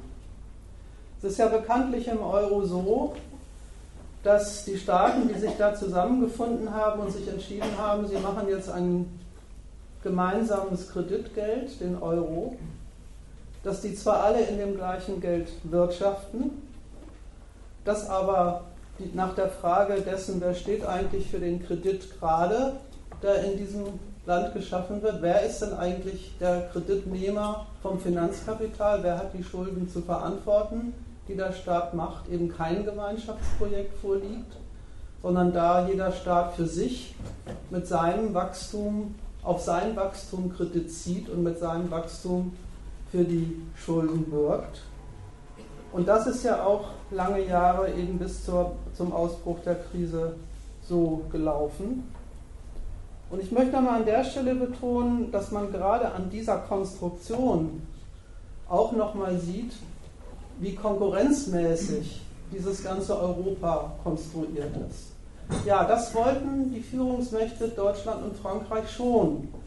Die wollten einen Zusammenschluss Europas als ökonomische Basis der Stärkung ihrer Macht und der Stärkung ihrer, ihrer weltpolitischen Rolle. Aber was sie nicht wollten, ist tatsächlich eine irgendwie geartete Vergemeinschaftung der Politik, mit einer wirklichen politischen Union. Da waren sie schon der Meinung, da sind wir die Führungsmächte und die anderen sollen dazu Beiträge leisten und sollen auch mit die ökonomische Grundlage bilden. Aber als Anhängsel und Hilfskräfte für den Fortschritt der deutschen und französischen Macht und nicht als ein Gemeinschaftswerk in politischer Hinsicht. Da betätigt sich eben gar nicht in Europa ein staatliches Standort- und Wachstumsinteresse, sondern das Standort- und Wachstumsinteresse, das kann man jetzt gerade in der Krise sehr deutlich studieren, ist ein jeweils nationales. Und da werden die einzelnen Staaten darauf festgelegt und dafür haftbar gemacht, wie viel sie mit dem Euro jeweils auf ihrem Standort zustande bringen. Und das hat ja zehn Jahre lang auch wunderbar geklappt. Die Wirtschaftsmacht Deutschland hat sich mit dem Euro gestärkt und die Peripheriestaaten, wie sie jetzt heißen, haben als Wachstumsmittel für deutsches und französisches Kapital hauptsächlich getaugt und die bleiben jetzt auf den Schulden sitzen, die sie dafür gemacht haben. Das Ergebnis, das Ergebnis von zehn Jahren Konkurrenz der europäischen Staaten um Wachstum mit dem Euro stellt sich deswegen für die Führungsmächte ein wenig widersprüchlich dar. Auf der einen Seite, das ist die gute Nachricht, hat Deutschland ja sehr eindeutig und fraglos diese Konkurrenz gewonnen. Sie sind ökonomisch gestärkt, sie haben nach wie vor so viel Kredit, wie sie haben wollen, sie sind nach wie vor Exportweltmeister oder zweiter Exportweltmeister. Sie sind Gewinner der europäischen Konkurrenz. Das Doofe ist nur, jetzt gibt es in in der europäischen Konkurrenz auch Verlierer. Und jetzt in der Krise stellt sich raus, mit denen hängt man ökonomisch inzwischen so zusammen, ist, ist finanzmäßig so mit denen verbandelt, dass man den Erfolg gar nicht darüber sichern kann, dass man sich einfach von denen trennt, sondern doch glatt genötigt ist, wegen der, den Wirtschaften im gemeinsamen Geld mit, den, mit, mit deutschen und französischen Banken als Kreditgeber für Griechenland, dass man glatt genötigt ist, als erfolgreicher Krisengewinner, als erfolgreicher Wachstumsgewinner jetzt die Pleitekandidaten zu schützen und zu retten, damit sie nicht das ganz Gesamt, damit nicht darüber das Gesamtkunstwerk kaputt geht.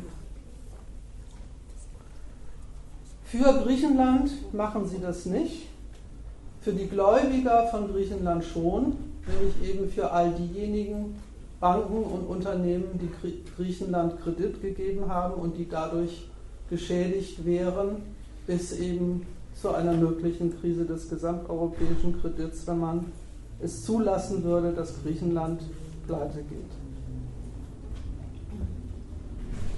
Offenbar sehen die die Sache so, dass das Quantum Kredit, das platzen würde, das wertlos werden würde, wenn man die Schulden Griechenlands sich einfach entwertend lässt, viel zu groß wäre, als dass der Euro, der Euroraum unbeschadet davon käme. Und das ist neben dem politischen Grund der ökonomische Grund, politökonomische Grund, warum das auf keinen Fall in Frage kommt.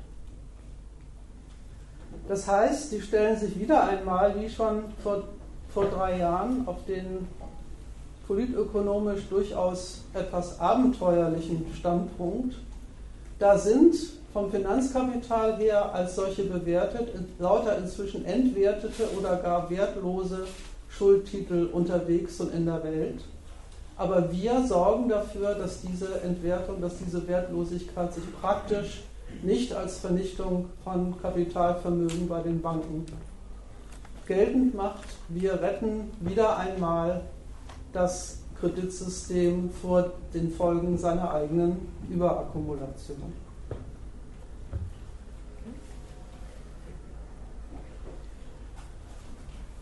Deswegen, bevor ich zu meinem dritten Punkt komme, vielleicht noch zum Aufmerken über das, was die sich da vorgenommen haben. Weil das alle inzwischen ja auch so, so, selbstverständlich finden. Heutzutage, heute las man wieder in der, in der, Süddeutschen, gestern hat das Kabinett einen noch größeren Euro-Rettungsschirm gebilligt.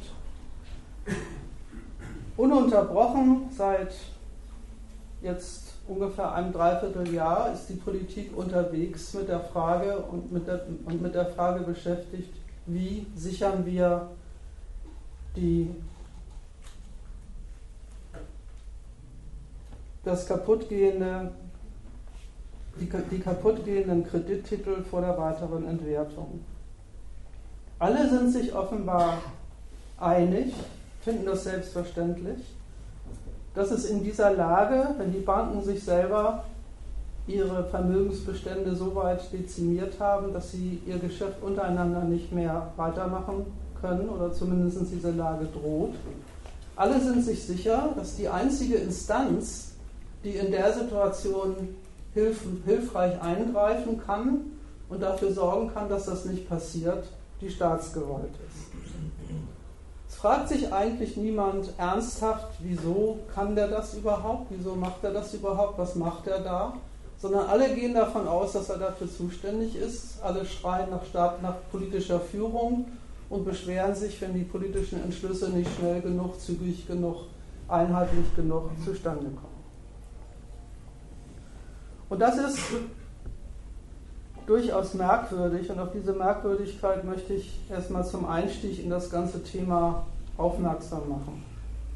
Weil immerhin ist es ja so, dass jetzt die gleiche Instanz, deren Kredit gerade für zu viel erklärt wird, von Ihnen selber und vom Finanzkapital, die gleiche Instanz jetzt aufgerufen ist, zu sagen, er soll wieder in Wert gesetzt werden. Das ist so, das ist erstmal der Widerspruch, der prinzipielle Widerspruch dieser Aktion.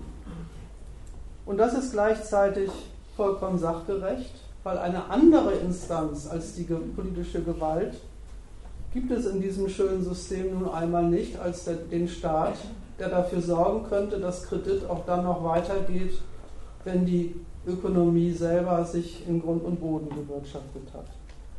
Eine andere Frage ist, was die Gewalt da macht und was sie da vermag und was nicht. Und dazu will ich im letzten Teil meines Vortrags noch ein paar Ausführungen machen. Wenn wir damit einsteigen, einfach nochmal zu, zu, daran zu erinnern, was die da eigentlich beschlossen haben in diesem Rettungsschirm und dann die Maßnahmen mal unter dem Gesichtspunkt begutachten, was nehmen die sich da eigentlich vor und was ist das eigentlich für ein Projekt. Also erstens haben sie sich zu einem gemeinschaftlichen Kredit für Griechenland durchgerungen. Mit diesem Kredit soll und darf die Regierung bis auf weiteres, weiteres ihre fälligen Zinsen bezahlen und die Wertpapiere einlösen, die fällig werden. Und damit bleibt Griechenland durch gemeinsamen Beschluss der anderen europäischen Staaten vorerst zahlungsfähig. Diese, diese, diese Summe, die Sie sich da genehmigt haben, die dafür für solche Zwecke zur Verfügung stehen soll, haben Sie jetzt in den letzten Wochen gerade mal wieder aufgestockt. Sie soll jetzt nicht nur griechische Staatsschuldtitel kaufen dürfen, sondern auch die der anderen Staaten. Das ist die eine Abteilung. Die zweite Abteilung ist ein Pro Programm gegenüber Griechenland. Haben Sie jetzt nochmal in einem, in einem Kabinettsbeschluss nochmal ausdrücklich unterstrichen.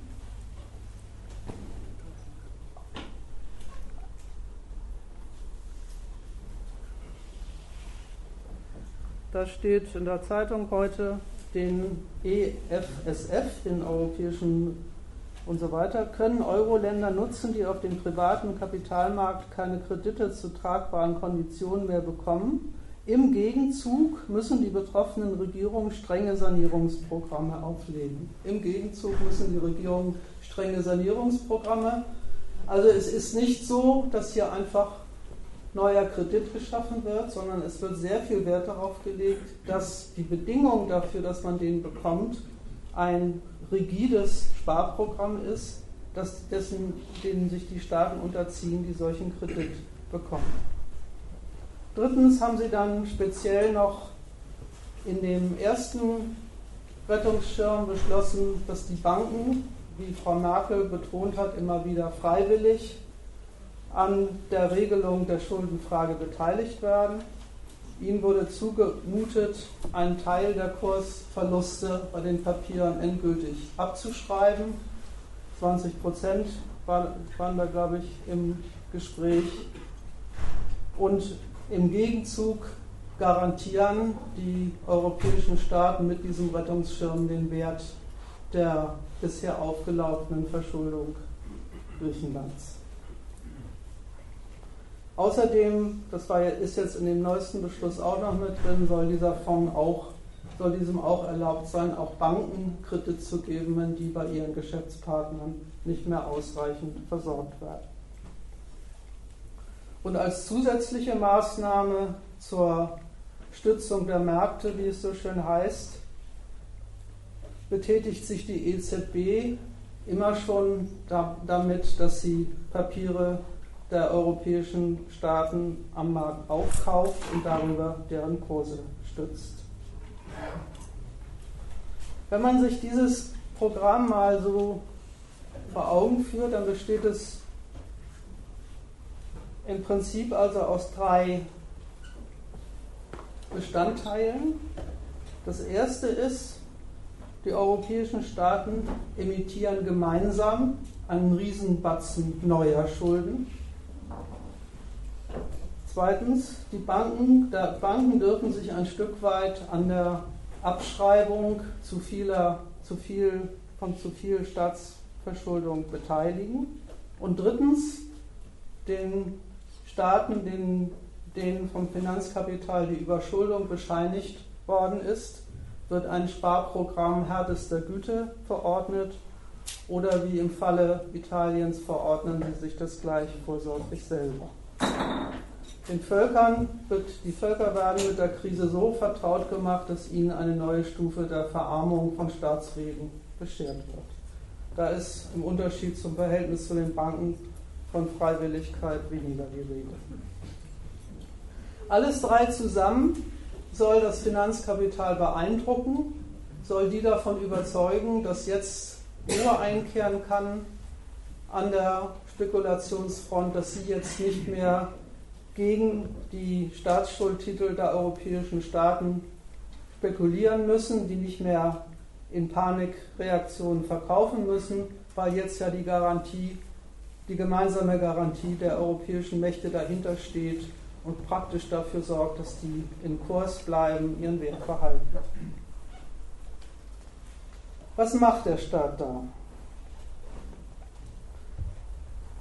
Der Ausgangspunkt ist, eine Wirkung des Bankgeschäfts, die sich gerade darüber einstellt, dass deren Vermögen dezimiert ist. Gegen diese Wirkung bringt sich der Staat als Kreditnehmer und als Kreditgeber ins Spiel.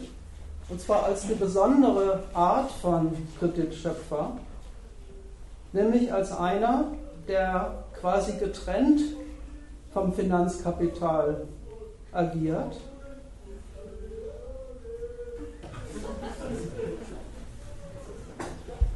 Der von außen als, der von außen als Hoheit, als hoheitliche Macht in die Märkte eingreift und Kredit auf sich zieht, die die Geschäftswelt sich nicht mehr gibt oder nicht mehr geben kann. Gefragt ist der Staat also in einer eigentümlichen Rolle, nämlich, wie gesagt, als eine außerhalb des Kreditsystems stehende Instanz, die nicht aus geschäftlichen Gründen Kredit aufnimmt, die aber auch nicht Kredit aufnimmt aus den Gründen, aus denen sie es normalerweise tut, um Wachstum zu finanzieren, sondern die ausschließlich und allein deswegen Kredit aufnimmt, um kaputtgegangenen Geschäftskredit zu ersetzen. Nur diese Stellung außerhalb des Geschäfts, der Geschäftstätigkeit der Banken verleiht dem Staat überhaupt die Macht, in dieser Weise tätig zu werden. Das ist die eine Seite davon.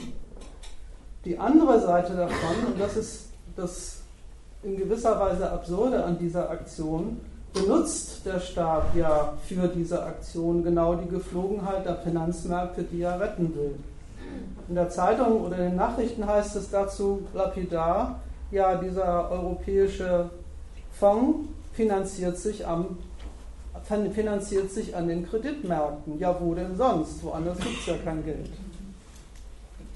Die neuen Anleihen, mit denen dieser neue Kredit finanziert wird, sind wieder Angebote ans Finanzkapital, sind wieder Staatsschuldtitel, die die in ihren Vermögensbestand übernehmen müssen, als Kapital anerkennen und vermarkten sollen.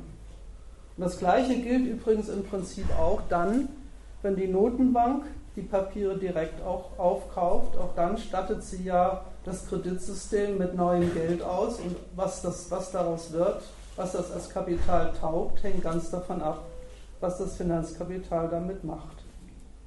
Und es ist ja nicht nur so, dass das so ist, sondern die Märkte werden ja geradezu aufgefordert, diese neuen Titel quasi dem Test zu unterziehen, ob sie wirklich die Probe bestehen und glaubwürdiger staatlicher Kredit sind, der den alten, unglaubwürdig gewordenen ersetzt. Das Ganze soll ja und wird ja ausdrücklich mit, dem, mit der Botschaft verkündet, wenn wir das jetzt machen, wenn wir jetzt als Garantiemacht da auftreten, dann kehrt wieder, kann wieder Ruhe in, den, in die Märkte einkehren, dann können sie ihr Geschäft wieder so fortsetzen, als hätten sie gar nicht lauter entwertete Bestände in ihren Tresoren. Gehen tut das Ganze überhaupt nur deswegen, weil der Staat in der Tat der einzige Akteur im Finanzwesen einer Nation ist, dessen Macht zur Kreditschöpfung nicht unmittelbar von den Geschäften abhängt, die mit dem Geld gemacht werden. Seine Kreditwürdigkeit beruht ja auf der Herrschaft über ein ganzes kapitalistisches Geschäftsleben, auf einer hoheitlichen Verfügung über Finanzquellen und nicht einfach darüber, dass er mit diesen Finanzquellen einen Überschuss erzeugt. Und zweitens, das ist das, was sich in der Notenbank geltend macht, ist er ja selber der Herr des Geldes, das im Lande umläuft die Notenbank kann einfach ihre Geldhoheit benutzen. Das darf sie zwar eigentlich nicht, macht sie in der Krise aber, ihre Geldhoheit benutzen, um Papiere aufzukaufen und muss niemanden fragen, wo das Geld daherkommt, weil sie ist ja selber der Schöpfer davon. Das ist einerseits so, deswegen kann der Staat sich überhaupt so aufführen, als wäre er, als träte er quasi von außen zum Finanz, Wesen hinzu, was gerade kaputt geht und liefert ihm jetzt neue Mittel, damit es wieder funktioniert. Andererseits ist es ja auch kein Wunder, dass kaum machen die Staaten das was, dieser Widerspruch, dass sie natürlich doch nicht außerhalb stehen, sich wieder geltend macht und sofort die Frage aufkommt, ja, was ist denn jetzt von dem Kredit der, der Kreditschöpfer, der Garanten zu halten, wenn die solche abenteuerlichen Aktionen machen. Und so war es ja auch, kaum ist dieser Fonds gegründet worden, kam schon Frankreich ins Gerede als Staat, der möglicherweise auch überschuldet ist. Also in, diese, in dieser eigentümlichen Doppelrolle, einerseits als politischer Akteur, der Kredit rein aus politischen Gründen schöpfen kann und auch tut, und gleichzeitig als einer, der sich bei seinen Geldgeschäften ganz und gar und vollständig an die Geflogenheiten des Marktes hält, sich denen unterwirft, die er auch gar nicht außer Kraft setzen will, sondern sie wieder gerade in Funktion bringen will. Das ist übrigens auch, so habe ich mir das zurechtgelegt, der Grund dafür, warum die Merkel auf diese sogenannte Freiwilligkeit der Banken so viel Wert gelegt hat bei diesem, bei diesem Pakt. Ja, es hängt eben an deren finanzkapitalistischer Kalkulation, ob die Rechnung der Staaten mit diesem Rettungsfonds aufgeht und die Spekulation tatsächlich ein Stück weit eingedämmt wird, ob deren Garantieerklärung den Märkten reicht. Und dann hat sich die Merkel das so gedacht, dass die Vertreter der Märkte doch dann gleich dabei sein sollen und ein Stück weit vorweg ihr Einverständnis zu der Vereinbarung geben sollen, mitmachen sollen, sich bereit finden sollen, ihre Kreditlinien unter den ausgemachten Bedingungen zu verlängern Und dann weiß man dann gleich, ob die staatlichen Maßnahmen zu den Berechnungen der Finanzkapitalisten passen und inso, hat dann insofern ein Stück Sicherheit, dass sie dann auch sich an die Verabredungen halten. Was das dann hinterher taugt, weiß sowieso niemand, aber das ist ja auch nicht unser Problem. Den Widerspruch werden die Staaten einerseits überhaupt nicht los, dass sie, wenn sie sich ins Kreditsystem einmischen, als Kreditgeber der mit politischem Kredit kaputtgegangenen ersetzt, sofort wieder vor die Frage gestellt sind, und was taugt dann dann der, der Euro? Der Eure. Und dieser Widerspruch ist natürlich dann auf die Spitze getrieben, wenn die Schulden, die da ersetzt werden sollen, selbst schon solche Staatsschuldtitel sind. Insofern erlebt man jetzt in der zweiten Phase der Krise noch ein wenig eine Zuspitzung dieses Widerspruchs, wie er, wie er sich schon in der ersten Runde Finanzkrise betätigt hat.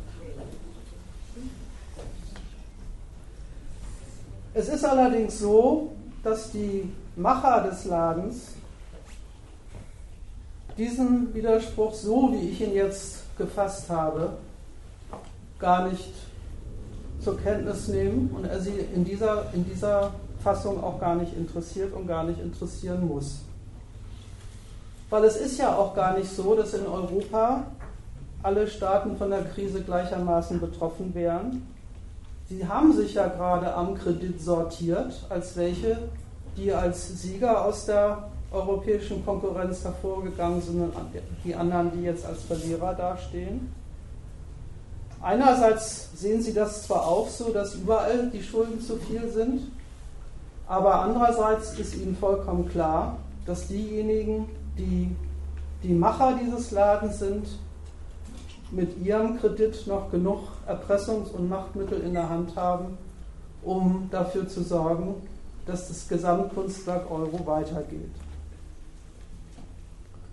Also zerfällt Europa jetzt in zwei Sorten von Staaten. Die einen finden sich in die Rolle von Bittstellern gedrängt und die anderen sind diejenigen, die das Ganze organisieren und erledigen und den, den, den ersteren Auflagen machen, damit die sich so aufführen, dass der, dass der Euro insgesamt unbeschädigt aus der Krise kommt.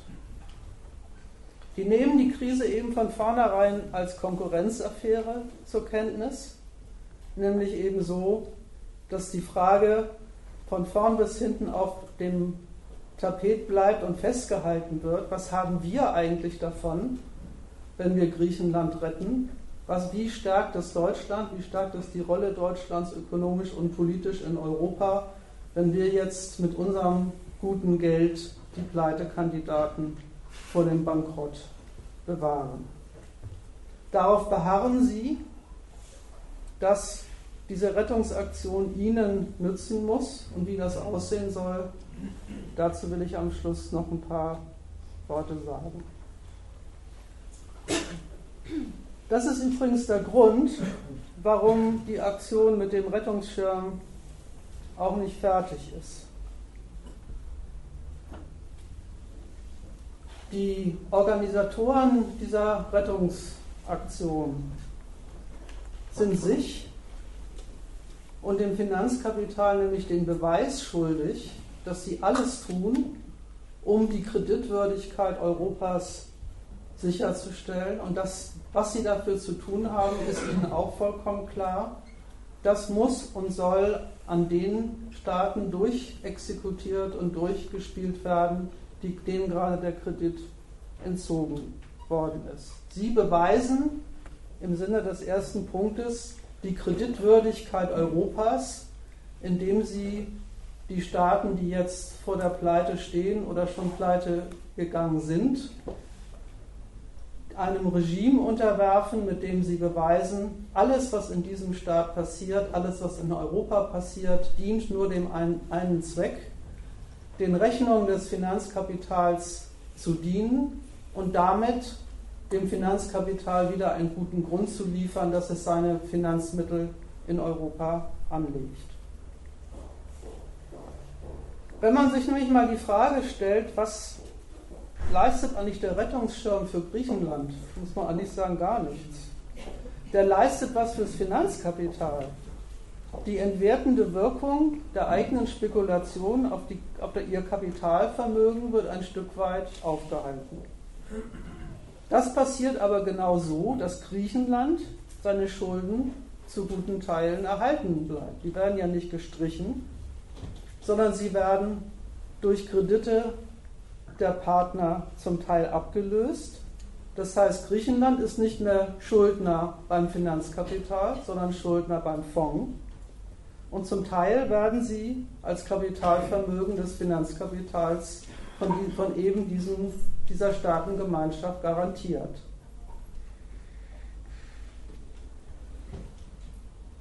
Wenn man fragt, was hat Griechenland eigentlich davon, dann muss man sagen, ja toll, das ist, der ist nicht mehr zahlungsfähig, er kriegt das Geld, was er, was er muss und darf es durchreichen, um die auflaufenden Verpflichtungen gegenüber dem Finanzkapital zu bedienen. Das war es dann aber auch. Und das heißt ja nur umgekehrt, in dem Sinne kriegen die gar kein Geld, sondern sie kriegen, sie werden befähigt, das sollen sie dann aber auch selber tun, die Schulden, die jeweils fällig sind, weiter zu bezahlen und damit das Finanzkapital für seine Forderungen als Kapital zu erhalten. Insofern kann man sagen, dass die europäischen Staaten sich einerseits mit diesem Rettungsfonds schon dazu bekennen, dass die Kredite, die Griechenland gekriegt hat und die jetzt kaputt gegangen sind, irgendwie sowas wie eine gemeinsame Verantwortung Europas sind. Konstruiert ist diese Finanzhilfe jedoch so, dass das genau das Gegenteil rauskommt. Es wird ein neues Verhältnis eingerichtet zwischen den europäischen Staaten, nämlich das Verhältnis von Gläubigerstaaten auf der einen Seite und Schuldnerstaaten auf der anderen Seite. Die Gläubigerstaaten sind berechtigt, weil sie die Staaten garantieren, auch dafür zu sorgen, dass sie bedient werden und eingetrieben werden. Und sie sind berechtigt und berechtigen sich selber, als Aufsichtsmacht darüber zu fungieren, dass diese Staaten alles dafür tun, um wieder kreditwürdig zu werden.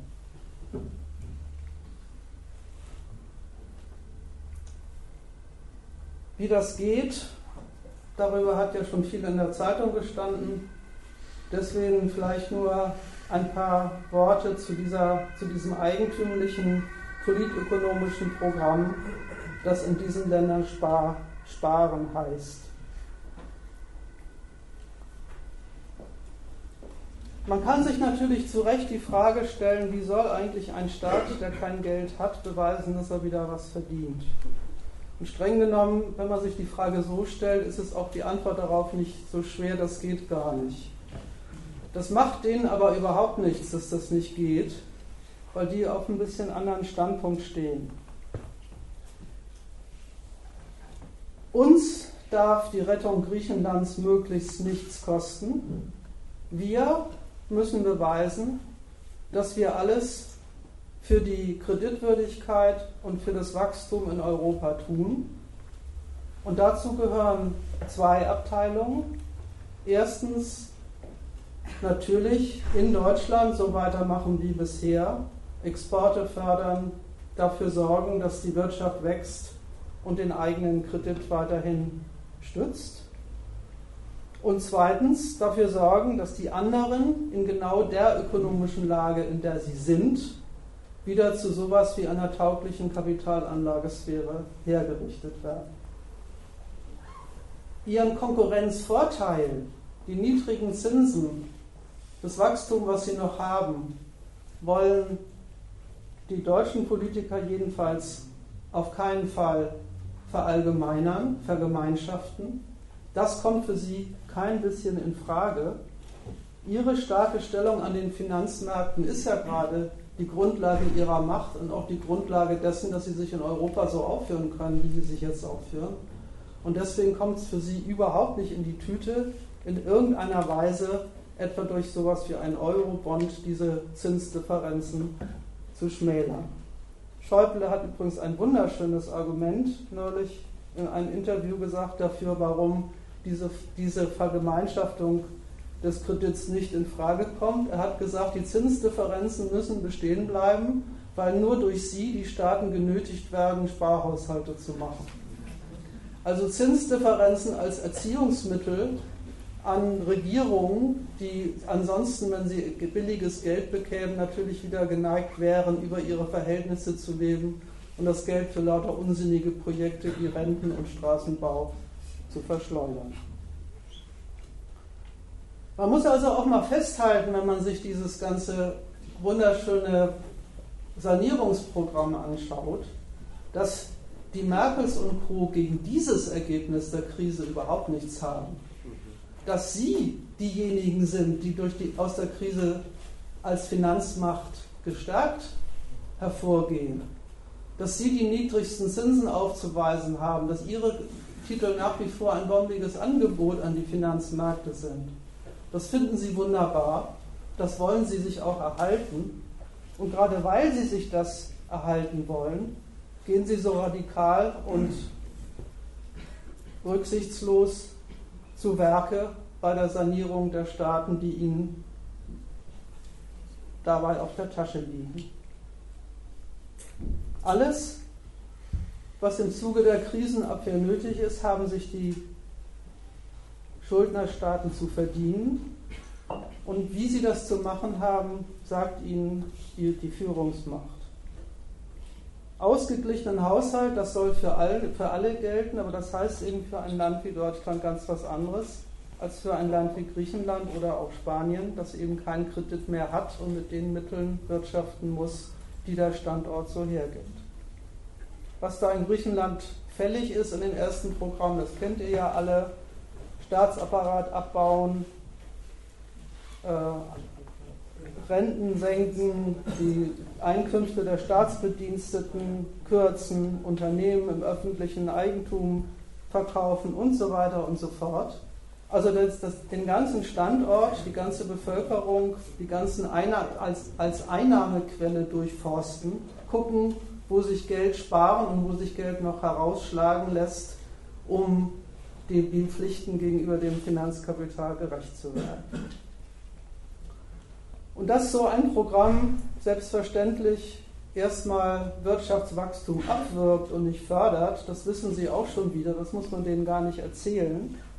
Das ist denen aber nicht nur wurscht, sondern da sind Merkel und Co. zynisch genug, das gerade diesen Staaten als ihren neuen Wirtschaftskurs nahezubringen mit dem Spruch, Griechenland, Portugal, Spanien müssen wieder wettbewerbsfähig werden. Und da kennen die Merkel sicher aus, was Wettbewerbsfähigkeit ist. Die Lohnstückkosten müssen runter.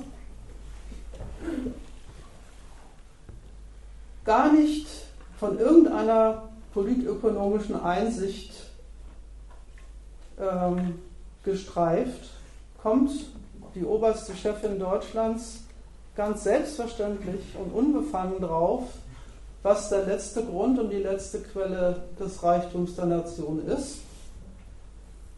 Rentable Arbeit, produktiv, billig, Lebensstandard und Arbeitsleistung so, dass es sich das Kapital lohnt und nichts zu viel. Lohnarbeit als Mittel im Konkurrenzkampf von Unternehmen und als Mittel im Konkurrenzkampf von Nationen. Und das alles als Basis für eine Finanzmacht, als Grundlage dafür, dass man vom Finanzkapital wieder Geld kriegt. So machen wir das, sagt Merkel und empfiehlt ihren schwächeren Konkurrenten an der Peripherie das gleiche Programm.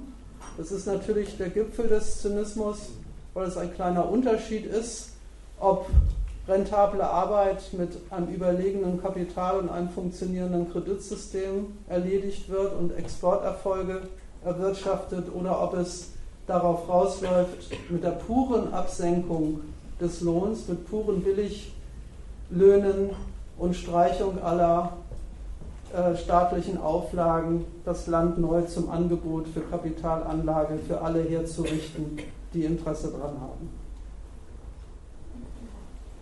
So sieht es aus, wenn ein Staat seinen Kredit verliert dann kommt seine Basis, eben sein Volk, seine Leute, das, was an dem Land noch an Reichtum überhaupt verfügbar ist, neu in den Blick als Hebel durch Verbilligung und Öffnung wieder so etwas darzustellen wie eine Anlagesphäre, erstens für Unternehmen, die das Wachstum produzieren und zweitens für die Banken, die dann dieses Wachstum finanzieren und daran verdienen.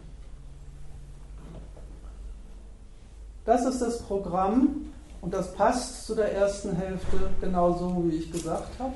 Das passt zur ersten Hälfte deswegen, weil an Griechenland ja genau das durchexerziert wird, worum es im Moment geht. Dem Finanzkapital wird bewiesen, dass in diesem Land jedenfalls kein Stück Staatskredit für irgendetwas ausgegeben wird, garantiert nicht für irgendetwas ausgegeben wird, als, als dafür, das Land so herzurichten, dass es sich für diejenigen wieder lohnt, die mit dem, was dann an Ökonomie übrig bleibt, ein Geschäft zu machen verstehen.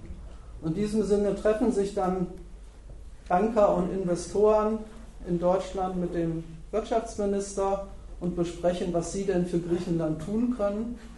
Und man findet das natürlich total begeisternd, was diese Damen und Herren wieder für dieses Land tun wollen. Erstens beschweren sie sich, dass da lauter Bedingungen herrschen, unter denen Kapitalanlage nun wirklich nicht lohnt. Und aus ihrem Treffen folgt erstmal nur eins, lauter neue Anforderungen an diesen Staat, wie er sich diesen Ansprüchen des Kapitals neu zur Verfügung stellen soll. Noch ein letzter Gedanke, ich lasse mal den Punkt mit der Stabilitätsunion weg, damit wir noch ein bisschen Zeit zum Diskutieren haben, aber einen Punkt möchte ich schon noch loswerden. Das Ganze ist natürlich, wenn man so will, eine neue Runde über Akkumulation und Krise, weil wie das eigentlich gehen soll, dass die deutschen Unternehmen und Banken mit ihren unschlagbaren Lohnstückkosten und dem Vollstellen der ganzen Welt mit deutschen Produkten auf Dauer immer Überschüsse erwirtschaften, wenn darüber die ganze restliche Welt kreditunwürdig und darüber zahlungsunfähig wird, das ist natürlich schon ein wenig ein Rätsel. Das ist aber eigentlich gar keine Frage. Denn man kann sich zwar, wie die Merkel das tut, einfach drüber hinwegsetzen praktisch, dass es einen Zusammenhang gibt zwischen dem Wirtschaftserfolg bei uns und der Überschuldung in den Peripheriestaaten, aber das ändert ja nichts, dass dieser Zusammenhang existiert und seine Wirkung tut. Die Länder, die jetzt für zahlungsunfähig erklärt werden, haben bislang in Europa die Rolle von Absatzmärkten für auswärtiges Kapital und für auswärtige Banken als Anlagesphäre gespielt. Sie haben als Quelle auswärts verbuchter äh, Gewinne getaugt. Und diese auswärts gemachten Gewinne haben die Wirtschaftsmacht ihrer Partner gegen sie gestärkt. Dafür haben sie Kredit gekriegt. Jetzt haben die einen die Wirtschaftsmacht und die wuchtigen Kapitale und Banken und sie selber bleiben auf den Schulden sitzen, die sie dafür gemacht haben. Sie haben mit ihren Schulden zur Akkumulation von Geldkapital im europäischen Bankwesen und in europäischen Konzernen beigetragen. Sie haben die überlegene Finanzmacht der Führungsnation gegen sich gestärkt. Und jetzt fallen sie als eben, in eben genau dieser Funktion aus weil das Finanzkapital aus seiner Überakkumulation den entsprechenden Schluss gezogen hat. Das kann man dann wieder in der Zeitung lesen, da steht dann, noch ist das Wachstum in Deutschland gut, aber wegen nachlassender Nachfrage im Ausland kann das wahrscheinlich nicht so weitergehen. Als wäre diese nachlassende Nachfrage im Ausland sowas wie eine äußerliche Bedingung, die irgendwie zum, aus unerklärlichen, unerfindlichen Gründen zum deutschen Kapitalerfolg hinzutritt und sie beschränkt.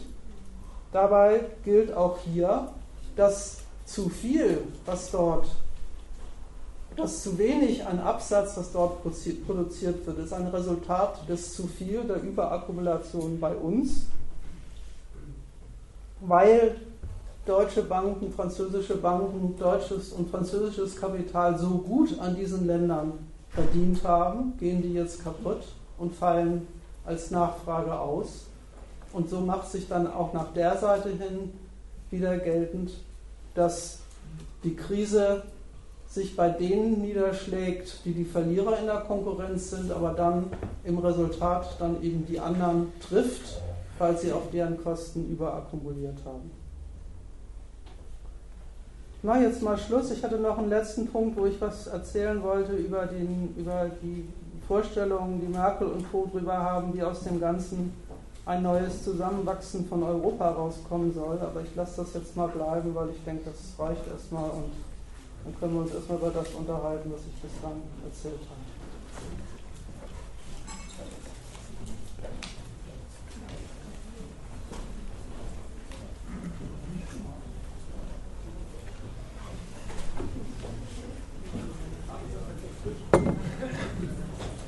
Vielleicht, noch, vielleicht nur noch ein, eine kleine Fußnote dazu. Im Zusammenhang mit der, mit, der, mit der jetzt ventilierten Idee einer europäischen Stabilitätsunion, in der diese Aufsicht über die Haushalte der prekären Staaten richtig offiziell festgeschrieben werden soll, hat die Merkel gesagt, Und diese Verpflichtung der Staaten auf stabile Haushaltsführung, die müsste auch jenseits von tagespolitischen Erforderungen richtig in Verfassung reingeschrieben werden, müsste richtig vereinbart werden, damit die sich auch in alle Zukunft dran halten. Das ist auch in einer ganz anderen Abteilung eine interessante Auskunft, nämlich eine Auskunft, Auskunft über die, das politische Herrschaftssystem namens Demokratie. Das ist ja im Klartext die Mitteilung an die Völker Europas. Wählen könnt ihr gerne. Ihr könnt auch wählen, was ihr wollt. Aber das Staatsprogramm, was ihr wählt, das bestimmen wir und das steht sowieso vorher fest. Macht euch da nichts vor.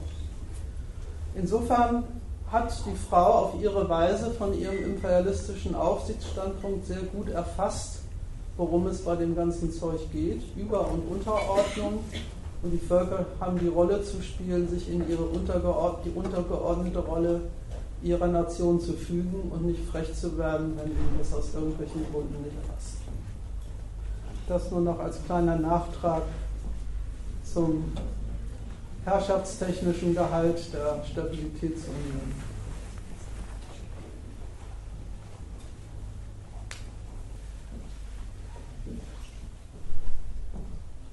Ja, Fragen, Ergänzungen? Ich hätte gerne eine Frage. Äh, mhm. Sie haben das schon geschildert, äh, den Sachverhalt. Haben Sie auch ansatzweise an eine andere Lösung gedacht? Das habe ich mir gedacht. Ich wollte eigentlich am Anfang sagen, es gibt eine Frage, die ich bitte mir nicht zu stellen. äh, ja.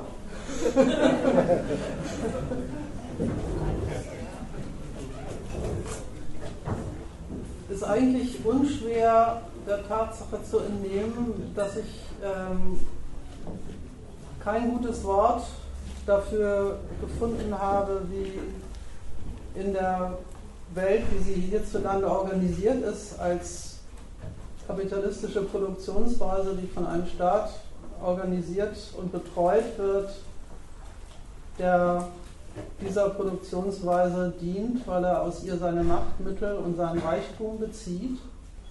Und welche Rolle der Arbeit in, dieser, in diesem System zuge, zugewiesen ist, nämlich der in all diesen Abhängigkeiten, in all diesen Ansprüchen, das kommt ja gerade noch mal sehr schön in dem raus, wenn wenn die Merkel sagt, hallo Spanien, hallo Portugal, senkt gefälligst mal die Lohnstückkosten, damit ihr wieder kreditwürdig werdet. Das ist mal eine interessante Mitteilung an einen, an einen VW-Arbeiter in, in Spanien. Wofür ist meine Arbeit da? Wofür arbeite ich? Ich habe immer gedacht, ich arbeite also zumindest mal für meine Familie und meine Kinder. Nein, in, Wahr, in Wahrheit arbeite ich dafür und diesem Maßstab wird auch mein Lohn und meine Leistung unterworfen. Ob es den hohen Herren gelingt, sich darauf zu einigen, dass das Geschäft des Finanzkapitals so weitergeht, dass die Staatsmacht sich daraus finanzieren kann. Aus diesem Befund, den die Politik im Moment übrigens ziemlich deutlich zu Protokoll gibt, kann man eigentlich nur einen Schluss ziehen, dass ein System her muss, in dem die Leute sich und ihre Arbeit und ihre Tätigkeit so organisieren, dass sie, dass sie selber was von ihr haben und nicht nur lauter über sie existierende Geldmächte, die ihnen das Leben schwer machen und sie im Zweifelsfall dann noch verarmen, bloß weil das Geschäft zwischen Bankern und Staatsmännern nicht mehr so gut läuft wie gestern.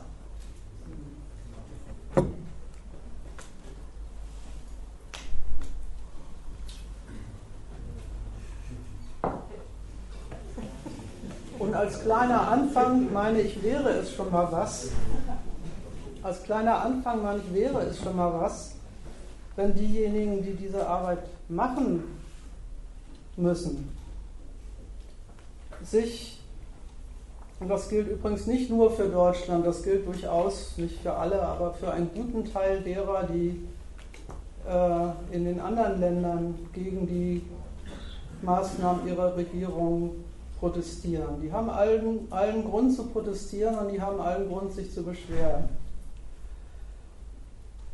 Vernünftig ist es aber nicht, sich den Grund seiner Beschwerde darin zurechtzulegen, dass man jetzt mit seinem Staat gemeinsam gegen, den, gegen das übermächtige Deutschland oder umgekehrt in Deutschland sein äh, erworbenes Recht als deutscher Lohnarbeiter gegen die ähm, verbrecherischen, streikenden griechischen Taxifahrer äh, sichern muss. Es ist schon so, das kann man vielleicht noch zu dem, was ich gesagt habe, noch, äh, auch noch der herrschaftstechnischen Seite ergänzen. Es ist schon so, dass die Staatsmänner in Griechenland, Portugal, Spanien das Programm mitmachen, weil sie das für den Weg, für den nötigen und erfolgbringenden Weg ihrer Nation halten. Es sind, sie sind es, die dieses Programm gegenüber ihrem eigenen Volk durchsetzen, die praktisch die Maßnahmen ergreifen gegen diejenigen, die sich beschweren. Das machen sie, weil sie auf dem gleichen Standpunkt stehen wie Deutschland, eben vom Standpunkt der Nation, die bedauerlicherweise nicht gewonnen, sondern verloren hat. Also es gibt, es ist eine Sache, sich klarzumachen, wie Politiker wie Sarkozy oder Merkel sich das neue Europa vorstellen als Unter- und Überordnungsverhältnis der Staaten. Es ist eine andere Sache, sich zu fragen, wie stellen sich eigentlich die Staatsgewalten, die jetzt in der Rolle des Untergeordneten vorgesehen sind, wie stellen die sich eigentlich dazu? Und da muss man sagen, die stellen sich genauso nationalistisch, konkurrenzlerisch dazu wie ihre wie ihre Kollegen in Paris und Deutschland. Und sie sind auch die Agenturen, die im Lande dafür sorgen, dass das Volk sich an die Auflagen Europas hält und sich in die Verhältnisse schickt und einrichtet, die sie, die sie für sie vorgesehen haben. Also gibt es gar keinen Grund, auch für Spanier und Portugiesen und Griechen nicht, mit ihrem Staat deswegen eine gemeinsame Sache zu machen, weil er nun gerade in der Staatenkonkurrenz auf der Verliererseite steht. Das fände ich zum Beispiel schon mal einen, durchaus einen, einen Fortschritt, wenn diese Einsicht sich äh, in den Arbeiterklassen der diversen Länder mal ein bisschen verbreiten würde.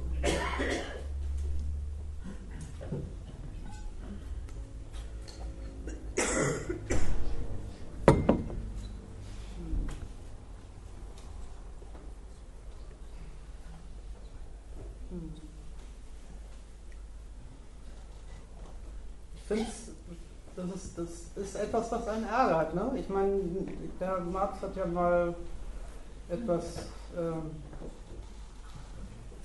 wie soll man das sagen, ist egal, der hat ja mal gesagt, äh, Proletarier aller Länder vereinigt euch, da hat er ja was mit gemeint, hat er gesagt, dass, dass die wesentliche Bestimmung der Leute ist ihre Klassenlage, ist ihr Verhältnis zum Kapital. Das habe ich heute versucht zu erläutern, wie das, wie das heute existiert. Die Völker heutzutage halten ihr wesentliches Verhältnis in aller Regel für das zu ihrer Staatsgewalt und stehen zu der und stehen auch und oft gerade dann zu der, wenn sie von anderen Staatsgewalten eins aufs Dach kriegt. Und das ist kein vernünftiger Standpunkt für einen arbeitenden Menschen.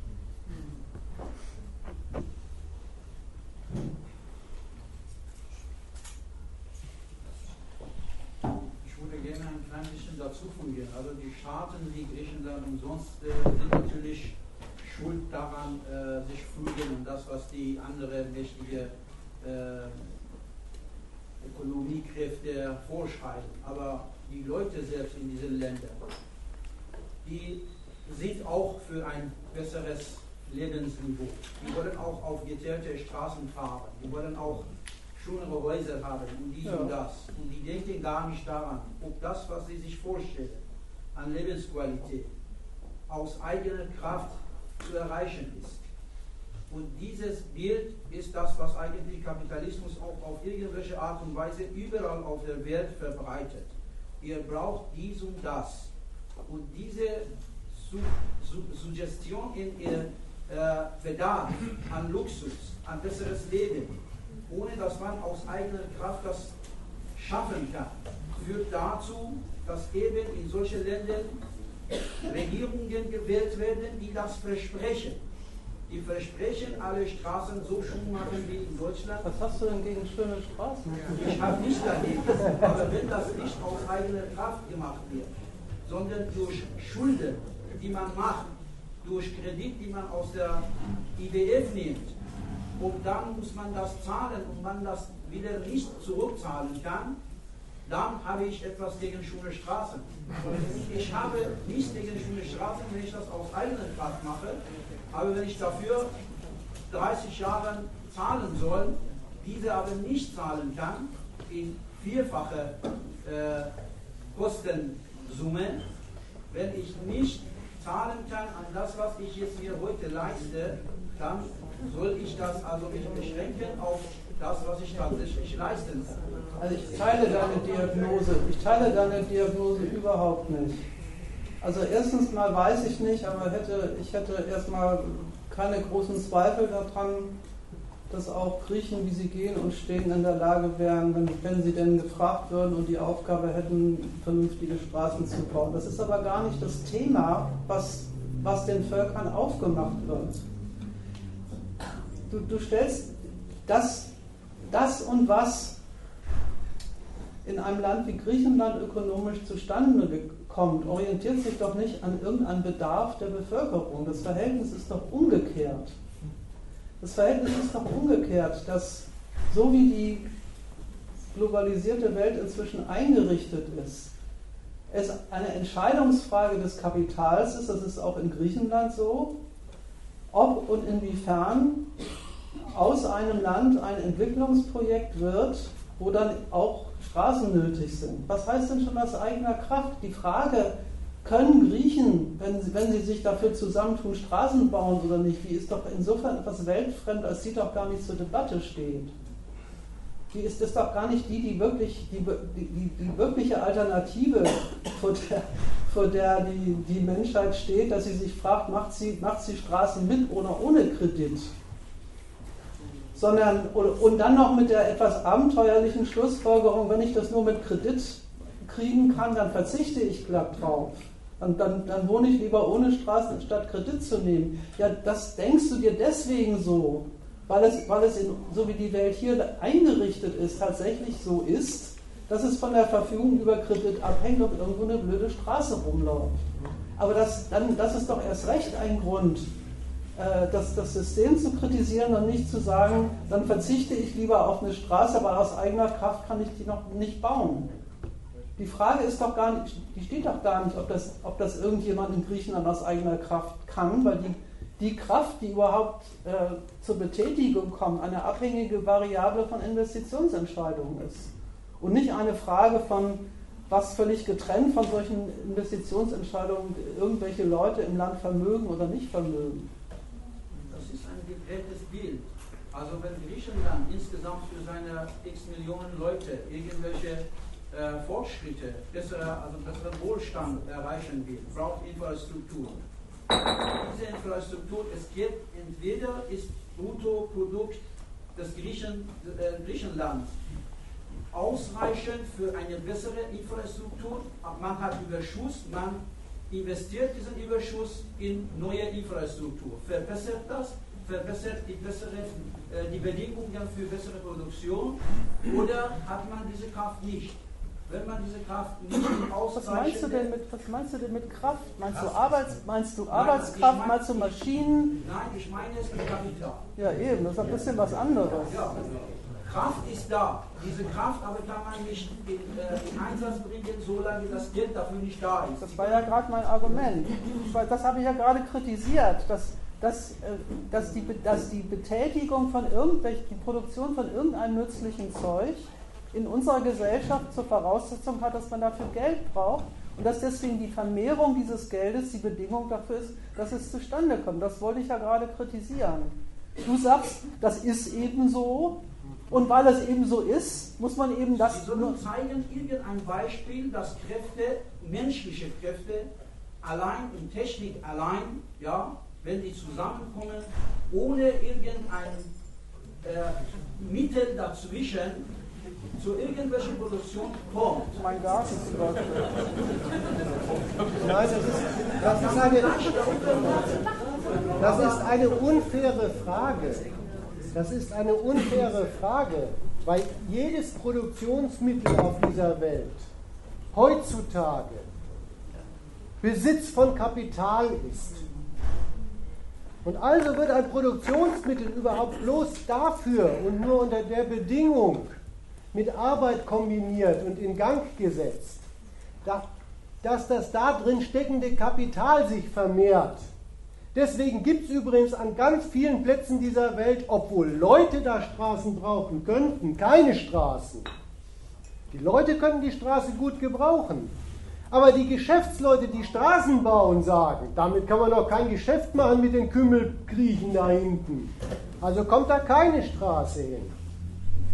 Das ist, du, du, du entnimmst einfach dem Totalzugriff des kapitalistischen Geschäfts auf jedes Produktionsmittel die Botschaft, ja, dann muss es, muss es aber auch so sein, dass das Kapital alle Straßen baut. Im Übrigen, im Übrigen, nein, im Übrigen ist das auch ein bisschen, widerlegst du dich auch ein bisschen selber, weil schau mal, an den Produktions, wenn du jetzt dir wirklich mal Produktionsmittel als Produktionsmittel denkst, als Maschine und als jemand, der an der Maschine steht, an den Dingern liegt es doch nicht, dass die nicht zusammenkommen können, ohne dass sie ein Kapitaleigner zusammenbringt. Das ist, sieht man den Sachen ja selber an, wenn sie mal zusammengebracht sind, spielt das Kapital keine Rolle. Das liegt daran, dass die Dinger Eigentum sind. Weil sie Eigentum sind. Deswegen ist es so, dass in, dass in der Tat im Kapitalismus die Verrücktheit existiert, dass Leute rumlaufen, die nichts besitzen als ihre Arbeitskraft. Muss man sagen, was ist das denn für ein Quatsch? Arbeitskraft ohne Maschine ist, ist ein Unding, aber weil die, die kann nichts produzieren. Da, da drückt sich aber an der Person selber aus, dass die ganze Betätigung ihre, dessen, was sie tut, was sie, was sie mit ihrer eigenen Arbeit vermag, ganz auf der anderen Seite liegt, nämlich bei demjenigen, der sie kaufen kann, weil er Geld hat. Es liegt doch nicht an der Arbeit und an den Produktionsmitteln, dass sie nicht in der Lage wären, zusammenzuwirken, sondern daran, dass sie, dass sie erstmal getrennt worden sind und getrennt werden sie durchs Eigentum. Das war genau mein Argument, deswegen habe ich ja gesagt, das ist, ist, eine, ist eine schlechte Konsequenz aus der Krise. Zu sagen, zu sagen, ja, wenn das nun mal so ist, dass alles Eigentum ist und wenn man eben nur, wenn man eben nur äh, dann eine Straße bauen kann, wenn die richtigen Eigentümer da sind, dann muss man eben ganz vorsichtig und ganz wenig Eigentum benutzen, damit man nicht in die Schuldknechtschaft kommt. Das ist eine ganz eigentlich ganz absurde Konsequenz dessen, was einem da gerade mitgeteilt wird. Nein, an, dem, an, der, an, den, an der Arbeit und an, der, an den Produktionsmitteln und am, am Grund und Boden liegt es nicht, dass, dass, dass da keine nützlich, dass da die Produktion nützlicher Gegenstände nicht der Zweck von denen ist, sondern an dem Eigentumscharakter, dem diese ganzen Dinge in unserer Gesellschaft unterworfen sind. Völlig richtig, aber mein Ausgangspunkt war etwas anderes.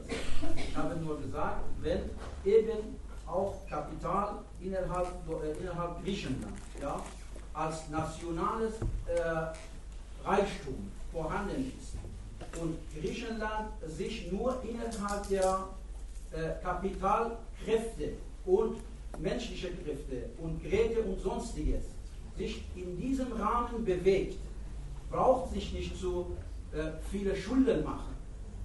Wenn aber darüber hinaus mehr erwirtschaften will, dann, braucht, dann hat natürlich auch äh, Geldnöte von anderen Kapitalgebern.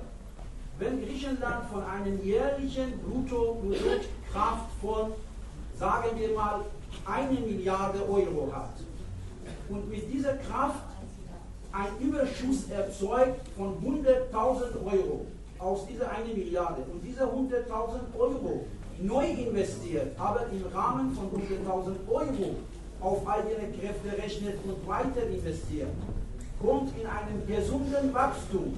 Aber wenn sich vorstellt, wenn sich aber vorstellt, dass mehr machen kann und nimmt weitere 500.000 oder weitere 5 Millionen von anderem Kapital, dann gerät in einen Zustand, dass er eben außerhalb der eigenen Kräfte Geld aufgenommen hat, Infrastruktur erzeugt hat, Leute bezahlt hat, die gewisse äh, Ansprüche an Lebensqualität und Ware und sonstige bekommen, dann eben kommt ein Zustand, das nicht durch eigene Kraft, durch eigene Bruttoinlandprodukt das zu, zurückzahlen.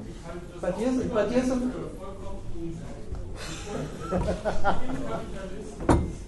könnte man durch solides Wirtschaften ein Wirtschaftswachstum wo alle anderen auf Kredit setzen. Dieses Griechenland würde sofort von allen konkurrenzmäßig niedergemacht werden. Richtig. Das ist doch absurd. Die, die Autobahn ist noch nicht deswegen gebaut worden, weil irgendjemand denen das eingeredet hat, sondern das war die, der Versuch, mit ganz viel Staatsverschuldung ein, ein Hazardspiel kriegt man es hin, damit ein Wirtschaftswachstum zu erzeugen, was diese, diese, äh, diese Rechtfertigt. Auf diese Art und Weise kann man als kapitalistische Nation konkurrieren, aber als kapitalistische Nation zu sagen, ich mache das nicht und alle anderen machen es, dann haben wir gleich verloren. Das wäre auch nicht besser ausgegangen Ich kann das auch immanent für keinen Weg. Bei dir, sind, bei, dir sind, bei dir sind eigentümliche Subjekte unterwegs. Wer, wer, ist denn dieses, wer ist denn dieser Investor von diesen 300, 300 oder sonst was? Du, du, das, also erstens funktioniert Kapitalismus nicht so, aber zweitens ist das, was du beschreibst, im Grunde auch kein Kapitalismus. Die Investoren im Kapitalismus sind Privatleute. Das sind Leute, die ihr, ihr privates Vermögen vermehren wollen und die dafür die verschiedenen Abteilungen der, der, gesellschaftlichen Produktion benutzen. Und wie viel oder wie wenig sie da machen, das folgt nicht einem staatlichen Plan, der sagt, wir investieren jetzt mal alle gemeinsam, alle, mal alle gemeinsam in diesem Jahr so und so viel. So funktioniert der Kapitalismus nicht, so geht er auch gar nicht. Es ist eine ganz eigentümliche Vorstellung. Einerseits sagst du, Dir ist die, die, Kritik am Eigentum vollkommen klar, die interessiert dich aber gar nicht weiter, du willst eine praktikable Lösung finden. Die Lösung, die du dir ausdenkst, ist aber weder eine Kritik am Kapitalismus, noch ist es eine Lösung. Weil, die, weil du entweder stellst du dich auf den Standpunkt, du willst sowas wie ein, von mir aus kann man darüber reden, man, du willst sowas wie eine, eine Planwirtschaft, wo der Staat sich hinstellt und sagt, in diesem Jahr werden so so viele Straßen gebaut. So. Das ist aber was anderes. Dann muss man sich darüber unterhalten. Oder du sagst, es soll nach dem Gesetz der, der Vermögensvermehrung funktionieren, die im Kapitalismus herrscht, aber auf bescheidenem Niveau. Da muss ich sagen, dass dieses bescheidene Niveau gibt es vom Standpunkt keines Investors auf dieser weiten Welt.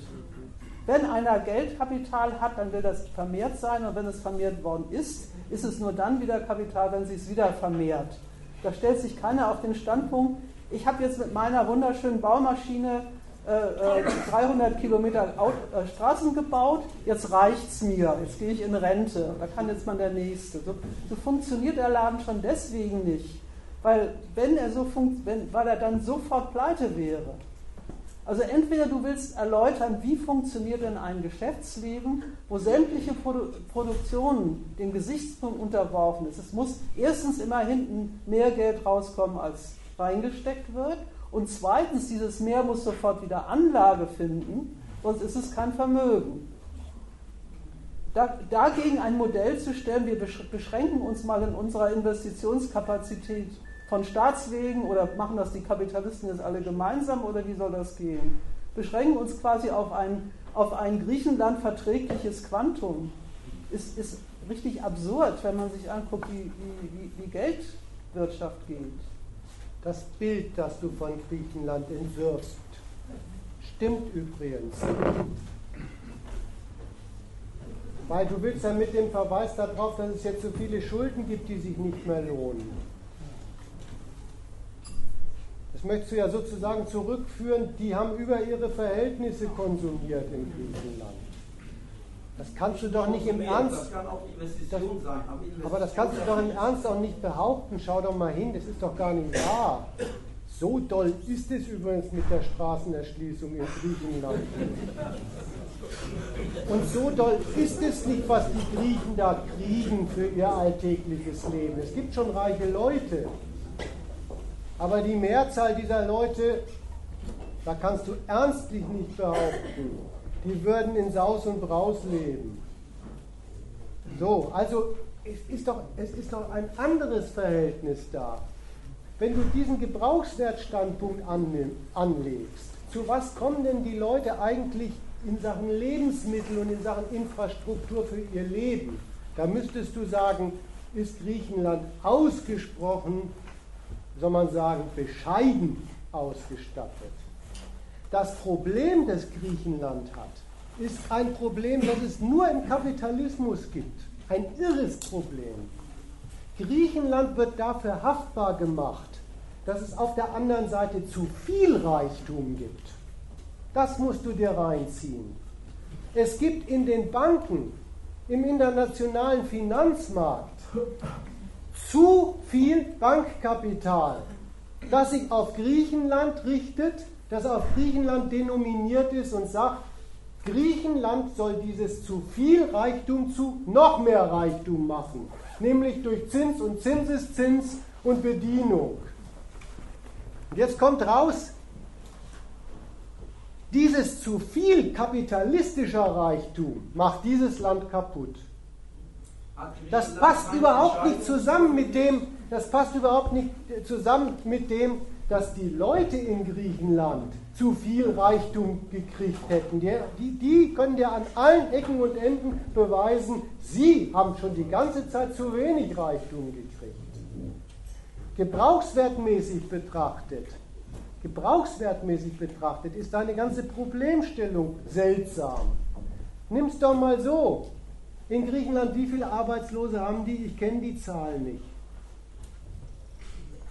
Also, das ist, das ist ein ziemlich großer Prozentsatz. Leute, die Straßen bauen könnten, gibt es nur wirklich reichlich im Überfluss, kein Mangel. Gebrauchswertmäßig betrachtet, guck mal jetzt in Deutschland an unsere süßen mittelständischen Kapitalisten, die sowas herstellen wie Dampfwalzen für den Straßenbau, äh, Teermaschinen und so weiter. Die jammern jetzt über Folgendes. Sie produzieren zu viele Dampfwalzen und zu viele Teerausrollmaschinen, als dass es noch genug zahlungsfähige Nachfrage zum Beispiel in Griechenland gäbe, um die Lohnen da zu verkaufen. Jedenfalls befürchten sie sowas, gebrauchswertmäßig. Fehlt es also auch nicht an Dampfwalzen und an, an diesen Rollmaschinen da, wo das, das, das Zeug da reinkommt. So gesehen gibt es dein Problem gar nicht. Das Einzige, was dazwischen steht, ist wirklich, dass es sich für die Eigentümer an diesen Maschinen nicht lohnt, sie geschäftlich zum Straßenbau in Griechenland einzusetzen. Und dann passiert in diesem System zweierlei gleichzeitig. Die Leute in Griechenland werden noch ärmer und die Kapitalisten machen die Welt verrückt mit ihrem Problem, dass sie zu viel Reichtum haben, als dass sie den noch lohnend absetzen können. Das ist die Lage.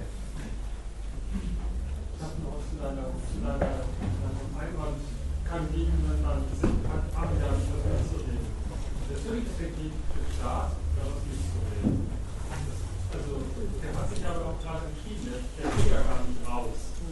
Also offenbar, also das nehme ich den, den, den Maßnahmen, die sie machen. Die setzen jetzt die Verarmung der Leute tatenrechtlich durch.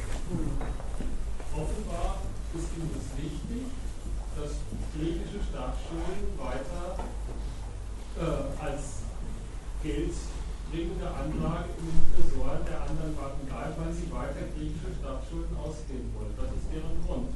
Also insofern natürlich haben sie eine freie Wahl.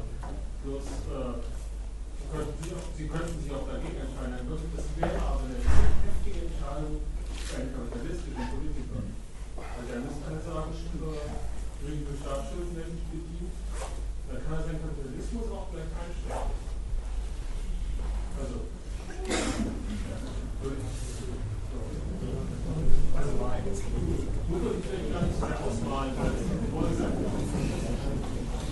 Vielleicht noch allgemeiner angemerkt, der, der zum Kapitalverhältnis nicht Frage gilt, der muss auch vom Kreditverhältnis schweigen. Gegenstände des Gebrauchs, gesamte sachliche Reproduktion der Gesellschaft. Nichts als Mittel und abhängige Variable.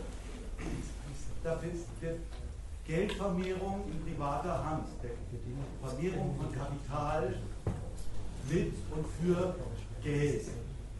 Sinn. Und sich dann an den Kopf, um, äh, äh, an den Kopf zu fassen, wenn diese Macht des Geldes zum eigenständigen Geschäftsgegenstand, zur Ware und zu einer Geschäftssphäre wird, die sich zum Motor dieses Geschäftswesens macht, und von der dann tatsächlich allen Ernstes die Gesellschaft abhängig ist. Aber es ist sozusagen ein bisschen spät eingegriffen, wenn man sagt, naja, du Ding nimm ja jetzt nicht mehr. Es ist schon notwendige Folge des Kapitalsverhältnisses.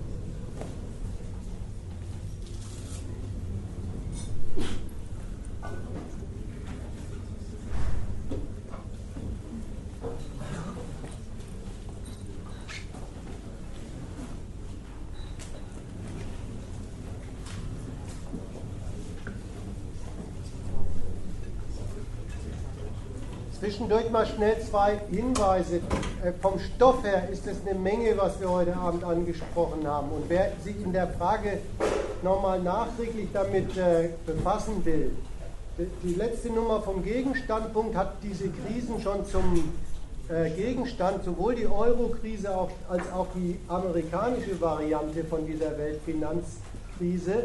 Und in der nächsten Nummer, in der Nummer 3 von 2011, 16. September drumherum, kommt die auf den Markt.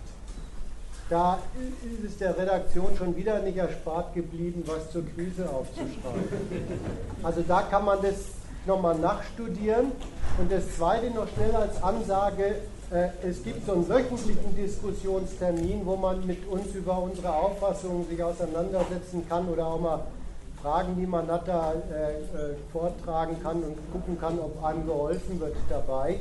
Äh, wer daran interessiert ist, der gibt einfach eine E-Mail-Adresse äh, ab, dann wird er informiert, äh, wo das ist, wann das ist und in der Regel auch, äh, was da schon so an Themen auf dem Programm gerade ist. Ich möchte auch noch eine Lektüre empfehlen. Ähm, wir haben ja in, in, unserer Zeitschrift der Gegenstandpunkt haben wir ja in vier Artikeln das Finanzkapital, wie ich hoffe, wie wir hoffen, erschöpfend abgehandelt. Und, die, und die, der der dritte Teil dieses Artikels befasst sich speziell mit, dem, mit der Frage des Verhältnisses von Finanzkapital und Staat. Kann das sehr empfehlen, nochmal zum Nachlesen, vor allen Dingen auch in der Abteilung, wo dann nochmal die Staatsverschuldung erklärt wird und das spezielle Verhältnis, was Staat und Finanzkapital da in den Staatsschulden eingeht, weil ich weiß, dass es eine etwas sperrige Materie ist und ich habe mich heute bemüht, das halbwegs äh, verständlich darzustellen, aber ich könnte mir vorstellen, dass es sich durchaus lohnt, sich da nochmal mit zu befassen.